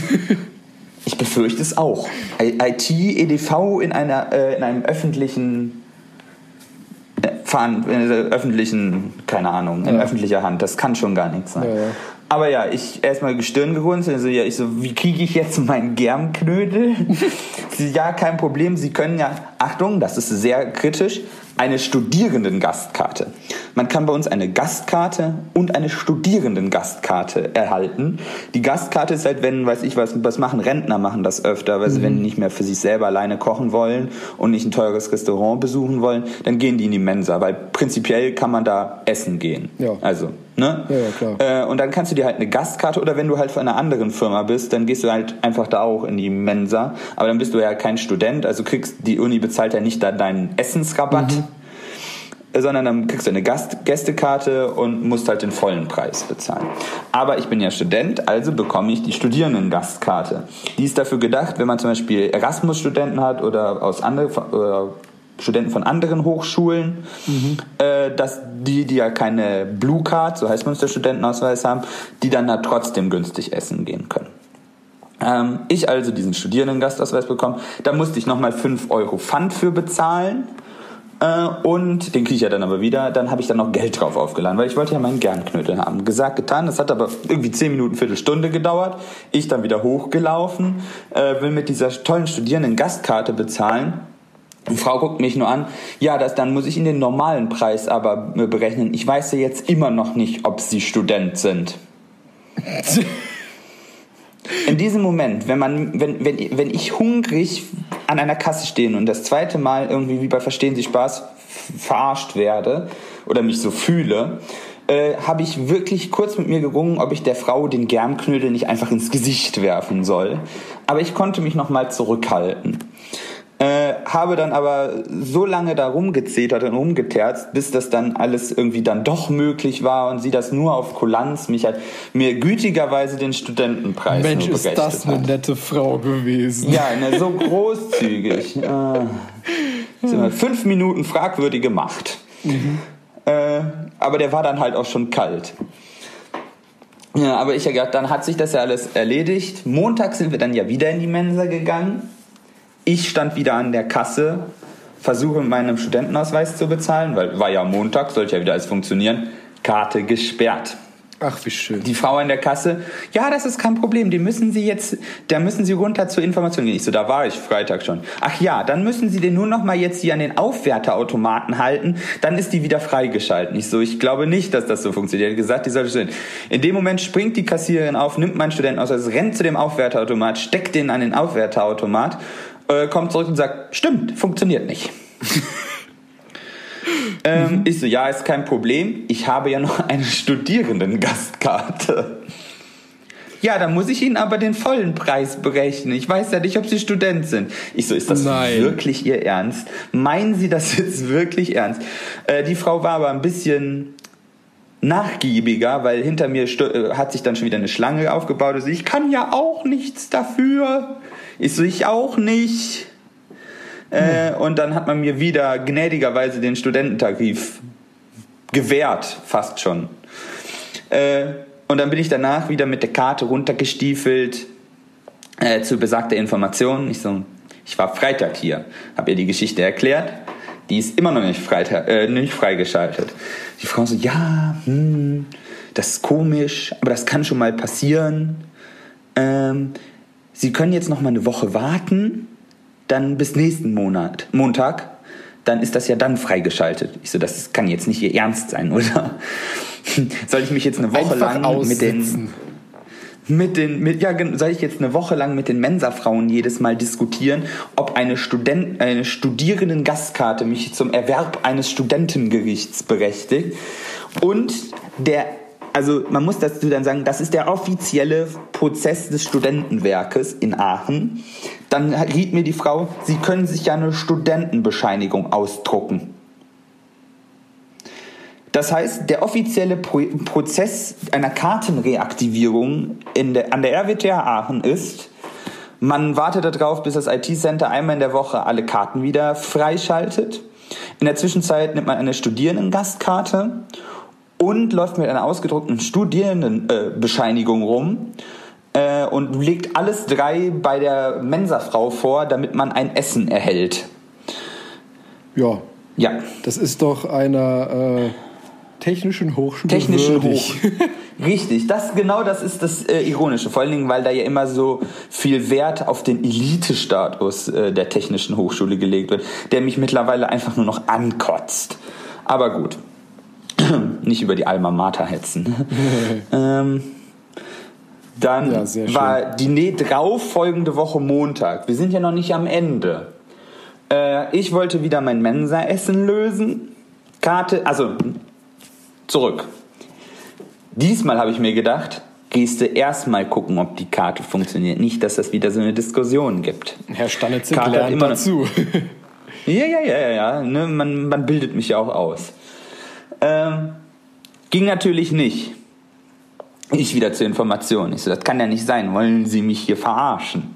Äh, die Frau dann so, nö, keine Ahnung, warum das nicht funktioniert. Sie können ja auch einfach eine neue Blue Card kaufen. Ja, genau. Das habe ich mir auch gedacht.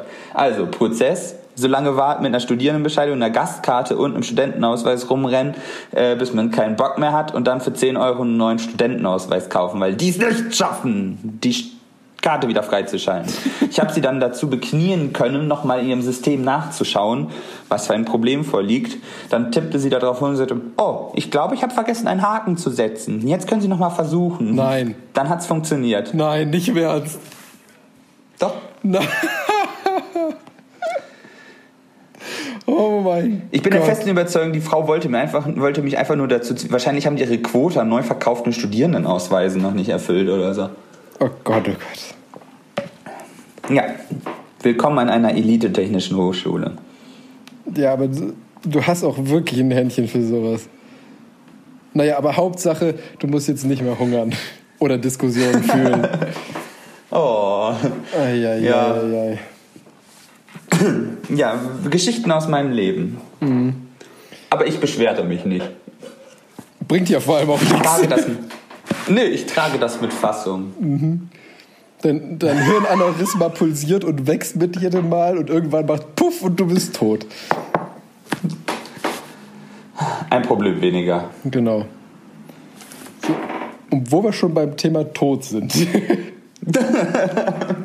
Gut, Gute Überleitung, gute das war, Überleitung. war sogar ungewollt, dass ich jetzt darauf angespielt habe, aber es passt ganz gut. Ähm, ja, also das zweite, was ich vorbereitet habe, ist gar kein Paper oder ähnliches, äh, sondern ist auch wesentlich kürzer als das erste. Aber ich fand es sehr interessant. Das ist nämlich einfach nur ein Artikel aus der Zeitschrift bzw. von der Website New Scientist.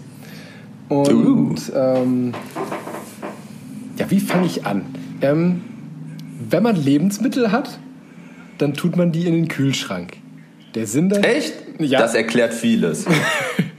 der Sinn dahinter ist ja, dadurch, dass es im Kühlschrank kalt ist, sind die ganzen äh, biochemischen Prozesse, die in so ein Obst, Gemüse, was weiß ich, ab von, äh, vor sich hinlaufen, dass die einfach verlangsamt werden und dadurch das Ganze nicht so schnell schlecht wird.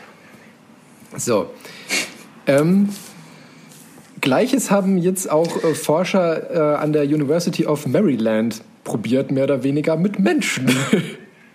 Ich wollte gerade sagen, ich, ich hatte gerade mir überlegt, das heißt, wenn ich länger jung bleiben will, dann lasse ich bei mir in der Wohnung einfach die Heizung aus, oder wie?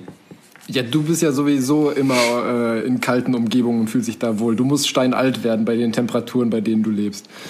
Ja, das ist, das ist nur quasi die äh, Korrektur wieder zu dem ständigen sich Aufgerege über irgendwelchen Schrott.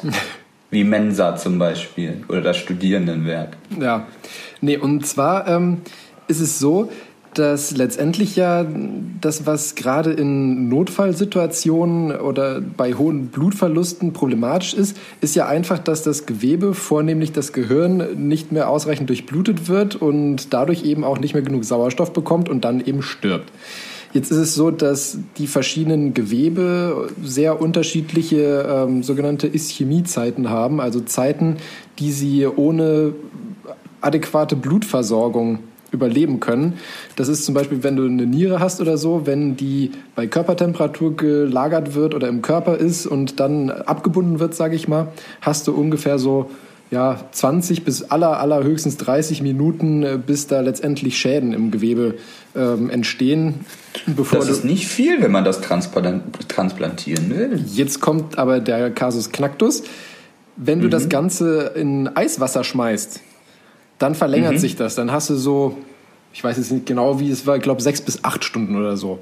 Auf jeden Oh, Fall. das ist schon massiv. Genau, also wesentlich, wesentlich länger, einfach dadurch, dass du halt durch das Kühlen im Prinzip äh, die, die ganzen Stoffwechselvorgänge, die da vor sich gehen, nah auf nahezu null runterfährst. Und ähm, das Gehirn ist halt als unser Rechencomputer, sage ich mal, halt am empfindlichsten, was ähm, Minderdurchblutung angeht. Und deswegen ist es beim Gehirn schon so, dass äh, nach ungefähr fünf Minuten irreversible Schäden entstehen, sobald du da die, äh, die Sauerstoff- bzw. Blutzufuhr abklemmst. Und ähm, da hat jetzt ein gewisser Herr Samuel Tischerman, der äh, Chirurg an der University of Maryland ist und da eben in der, in der Klinik arbeitet, der hat jetzt das Ganze ähm, ja, mal versucht am Menschen umzusetzen. Das, also es gibt es auch schon aktuell, dass man bei gerade Patienten, die irgendwie Herzinfarkt oder so hatten, dass man die kühlt, allerdings immer so auf so eine relativ moderate Hypothermie von, sage ich mal, so 32, 33 Grad. Weil das Problem ist nämlich, wenn du weiter runter gehst, dann wird irgendwann das Blut einfach zu dickflüssig und kommt dann auch nicht mehr ins Gewebe. Okay, das klingt logisch. Genau. Und ähm, er hat jetzt eine Technik ähm, nicht erfunden, aber aus, ähm, aus bisher nur Tierversuchen abgeleitet. Die nennt sich Emergency Preservation and Resuscitation. Also letztendlich ähm, Haltbarmachung im Notfall. Und ähm, da ist es so, dass er eine sehr, ähm, sehr kleine ähm, Gruppe nur an Patienten nimmt, weil ich meine, das ist definitiv etwas nicht Ungefährliches, was die machen. Und zwar Voraussetzungen, dass man bei denen diese Konservierungsmethode durchführt, ist, dass die ein ähm, akutes Trauma haben, zum Beispiel durch eine Schusswunde oder irgendwie Stichwunden, mindestens die Hälfte ihres Blutvolumens verloren haben müssen, ähm, müssen einen Herzstillstand erlitten haben und dürfen nur noch eine maximale Überlebenswahrscheinlichkeit von 5% haben. Also quasi schon scheintot. Genau, also im So als Prinzip, letzten Strick. Genau, also im Prinzip die, die nur noch ins Krankenhaus gebracht werden und dann da sterben. Ähm, die qualifizieren sich letztendlich für dieses ähm, Verfahren. Und zwar wird bei denen ähm, letztendlich das gesamte restliche Blut abgelassen, durch 10 bis 15 Grad kalte Kochsalzlösung ersetzt und der ganze Körper eben auf diese 10 bis 15 Grad runtergekühlt. Eieiei. Ja, und dadurch, dass du eben äh, das Blut ähm, rausholst, was letztendlich ja zu dickflüssig wird bei diesen niedrigen Temperaturen, und dadurch, dass du diese kalte Flüssigkeit in den Körper bringst, kannst du den Körper halt sehr, sehr schnell ähm, runterkühlen.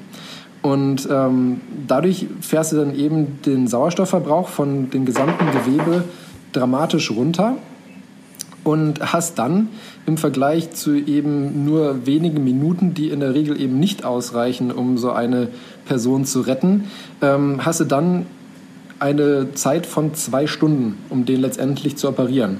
Und gerade wenn du eben, sage ich mal, Stichverletzung oder Schussverletzung oder so hast, in zwei Stunden im OP kannst du da schon relativ viel zusammenflicken. Und ähm, da ist er eben momentan dabei, ähm, das Ganze zu erforschen und auszuprobieren. Ähm, ist jetzt noch mittendrin, deswegen gibt es dazu auch noch kein Paper. Er hat jetzt hier in diesem Interview, was ich da gelesen hatte, gesagt, dass er hofft, dass er bis Ende 2020 das Paper veröffentlicht haben wird.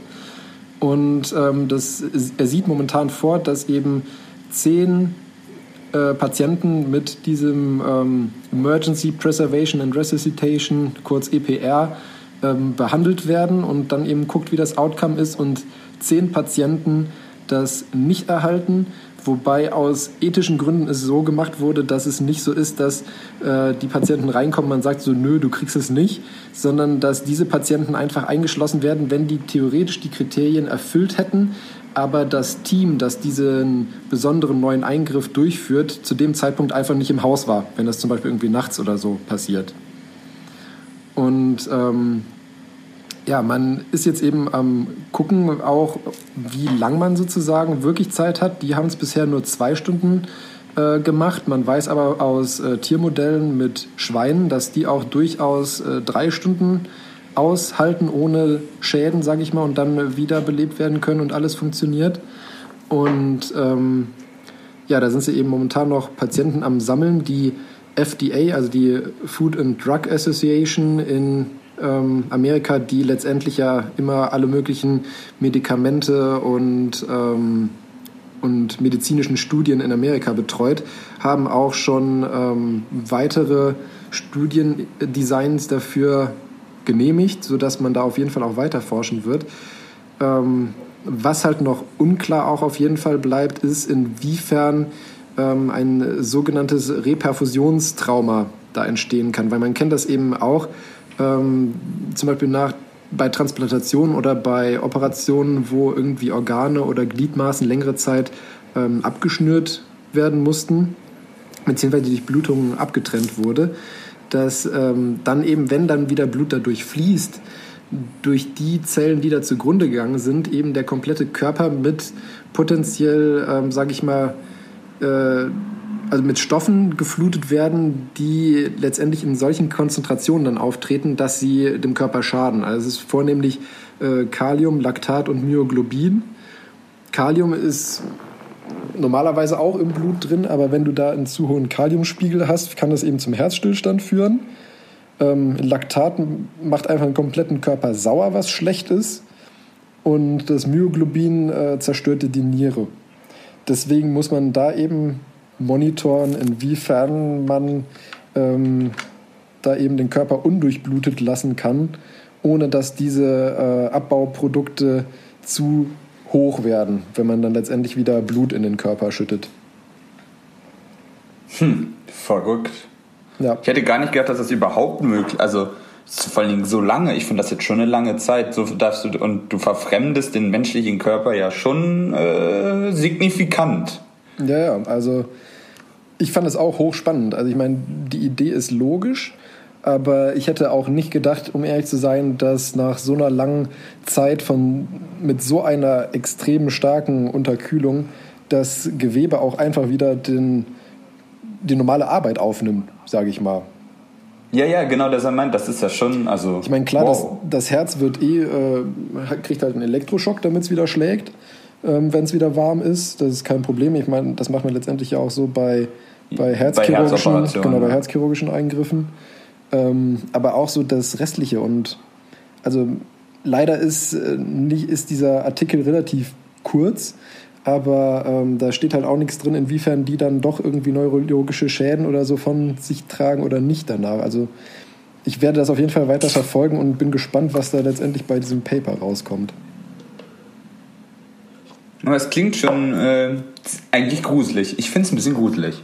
Ja, es, es ist auch ein bisschen gruselig, wenn man bedenkt, dass da ein, ja, ich meine, lebend kann man den ja eigentlich fast nicht mehr bezeichnen unter diesen Auswahlkriterien. Ja, genau, genau, das ist der Punkt. Ja, aber das, das hat schon wirklich was eher von, von äh, Autoreparatur irgendwie. Genau, aber deswegen hatte ich auch äh, diesem Ganzen äh, den schönen Titel Todgeweihte Leben länger gegeben. Weil ich ja. finde, das trifft eigentlich relativ gut. Das, das was beschreibt da eigentlich ziemlich gut, was da passiert. Ja. ja. Genau. Äh, da bin ich auf jeden Fall auch gespannt, äh, was die da noch so rausfinden. Was da vor allen Dingen noch, also wie sich das weiterentwickelt. Ja.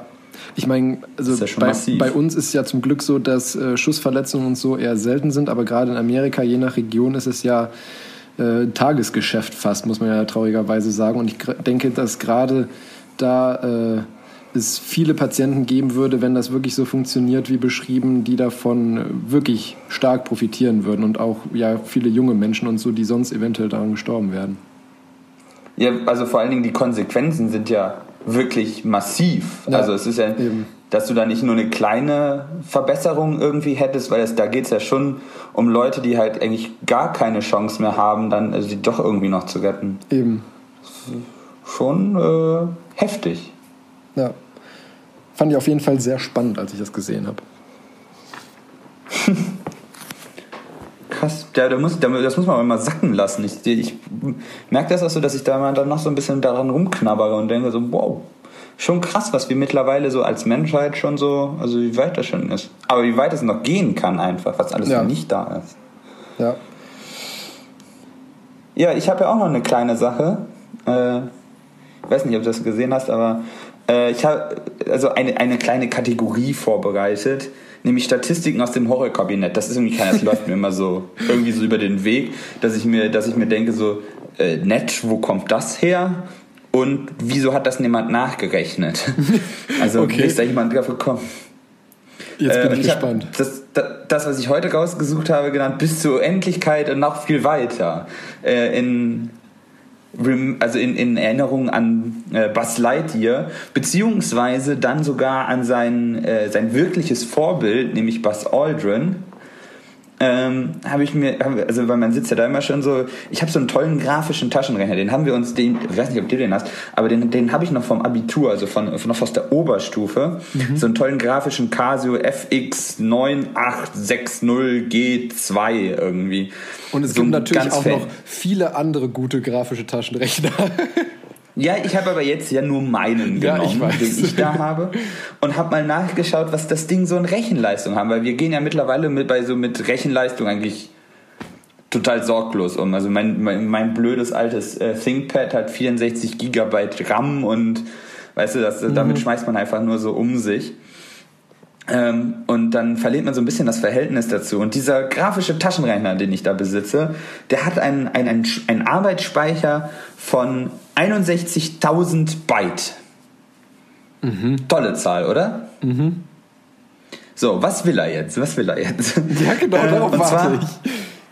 Habe ich mir immer gedacht, so, was heißt eigentlich diese Zahl? Ähm, und zum Beispiel, da bin ich mich eigentlich drauf gekommen, weil das war hier ne Mondlandung und sowas. Da haben sie mich auch, da, ich weiß nicht, das hat wahrscheinlich auch jeder schon mal gehört, dass der Code zum Beispiel da per Hand geschrieben worden ist von einer Frau, die, also die der hauptverantwortlich war für, diesen, für die Software, die hat den Code mit der Schreibmaschine quasi per Hand geschrieben. Also ohne ja, genau, Debugging genau. oder sowas. Da hat vielleicht jemand mal drüber gelesen und so, oh, sieht richtig aus. Ja, da ähm, gibt es doch auch irgendwie so ein Foto von der Frau, wie die da neben so einem mannshohen Stapel die da vier Seiten steht, wo der Code drin ist. Genau, so, ne? genau das. Ja, genau. Ja, genau das ist das. Ja. So, und die Hardware, auf dem der ganze Blödsinn lief, also was heißt Blödsinn, die Frau ist halt brillant, dass das funktioniert hat, Äh, aber da brauchst du eine Hardware für. Äh, und das ist, das war das AGC hieß das, das Apollo Guidance, der, also der Apollo Guidance Computer. Mhm. Äh, und der hatte einen, einen Arbeitsspeicher von, Achtung, 4096 Byte. Nein. Mein grafischer Taschenrechner, mit dem ich Funktionen malen kann und Tabellenwerte ausrechnen kann, hat das 15-fache an Rechenleistung wie das Apollo-Moped. Ja. Ähm, ja. Die waren sicher unterwegs, würde ich sagen. Naja, sicher ist ja immer relativ. Also, äh, ich kenne das ja auch von diversen hochvoltgetriebenen Projekten. Äh, Sicherheit ist immer relativ. Du musst nur den Leuten vertrauen, die es zusammengeklöppelt haben. Ja, ja, genau. Und ich glaube, also ich weiß gar nicht, wie, wie genau du weißt, wie viel Klöppelei bei den meisten Dingen dran dabei ist. Ja, gut, das ist natürlich. Äh, ja. Und was in den letzten 40, 50 Jahren eigentlich passiert ist, dass wir immer mehr Sicherheit dazu bekommen haben. Also ein gutes Beispiel finde ich ist zum Beispiel immer der Motorsport. Zum Beispiel ist Formel 1, wenn man sich das anguckt, wenn man alleine bis in die 90er zurückguckt, ähm, da hat man einfach riesige, leistungsstarke starke Motoren genommen und die vor äh, sehr schlechte Chassis, die teilweise noch aus den 80ern waren, also ihre Ursprünge in den 80ern hatten, einfach genommen und das dahinter geflanscht und so halt versucht, schnellere Autos zu bauen. Und die Rennstrecken waren teilweise auch unverändert, seit, seitdem sie gebaut worden sind. Mhm. Äh, und man ist halt immer schneller und hat immer mehr Risiko dazu gepackt. Und dann gab es ja auch einige schwere tödliche Unfälle. Und erst dann hat man dafür ein Bewusstsein entwickelt, wie fahrlässig das ist, was man da eigentlich tut und dass man eigentlich mit sehr wenig Einsatz ein großes Maß an Sicherheitssteigerung erzielen kann. Ja, ähm, aber ich finde, sowas zeigt eigentlich, äh, was eigentlich so in Grenzfällen möglich ist äh, und dass man eigentlich das Ganze nur skalieren muss mit mit welcher Wahrscheinlichkeit will ich, dass es funktioniert? Ja, klar. Aber hast du zufälligerweise auch äh, Daten, wie viel jetzt, sage ich mal, eine aktuelle Soyuz-Kapsel oder sowas hat? Oh, das ist eine gute Frage. Ich weiß gar nicht, ob sie das sagen. Weil ich meine. Es ist ja vor allen Dingen, also es ist vor allen Dingen auch eine Kapsel. Ich weiß gar nicht, ob die da die ganzen, also die ganzen ja, Computer gut, aber an Bord muss haben. das Ding ja auch äh, da hochkommen. Ja, aber in heutzutage, wenn du halt einen Uplink zu einem Rechenklasse hast, dann ist Rechenleistung halt auch eher zweitrangig, weil du es nicht mitschleppen musst. Weißt ja, du, bei der Apollo, äh, vor allen Dingen, weil die Computer da ja noch groß und schwer waren und alles nicht so, so kompakt gebaut werden, musstest du halt genau ausrechnen, wie viel Rechenleistung brauche ich. In der, Automobil, in der Automobilindustrie wird das immer noch so gemacht dass du da wirklich nur Steuergeräte baust, die exakt so viel Rechenleistung haben, wie du brauchst, um den nötigen Code auszuführen. Da gibt es keinen, also das ist nicht so, dass du dann einfach sagst, äh, wir, ne, wir flashen noch eine Funktion nachträglich mehr drauf, weil das gar nicht geht, weil die Steuergeräte das nicht, da musst du ein neues Steuergerät entwickeln und das Steuergerät tauschen. Ja gut, aber da ist ein bisschen kurzsichtig. Hm. Ja gut, aber ein bisschen kurzsichtig ist es schon, aber ich meine, letztendlich, wenn, wir hatten ja vorhin schon gesagt, äh, dass da die durchschnittliche Lebenszeit 13 Jahre ist. Und ich meine, in 13 Jahren musste jetzt ja nicht unbedingt so viel ändern an so einem Steuergerät, glaube ich.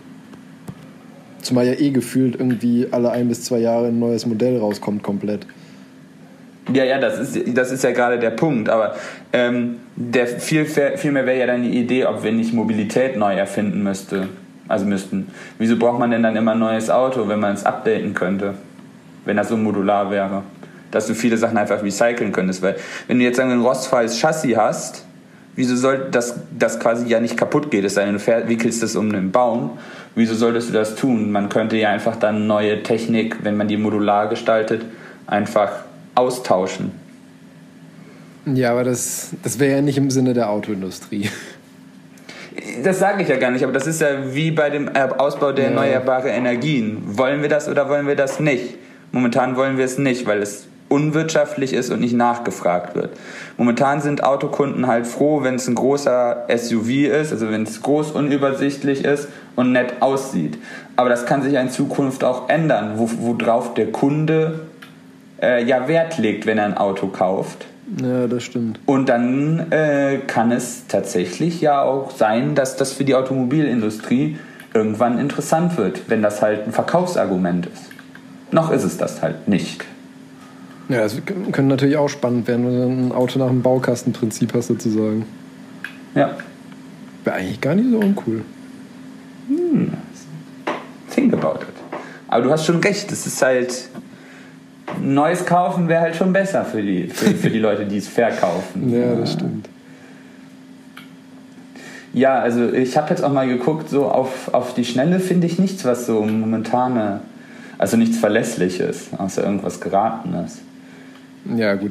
Ist, ist ja auch nicht so, so wichtig. Ich hätte, falls es gehabt hätte, hätte ich es interessant gefunden, aber ich meine, dass es Ja, wahrscheinlich das ja mehr mal- sein wird, äh, ist ja höchstwahrscheinlich. Ich kann es ja mal ein bisschen nachrecherchieren, vielleicht finde ich ja was, was Belastbares.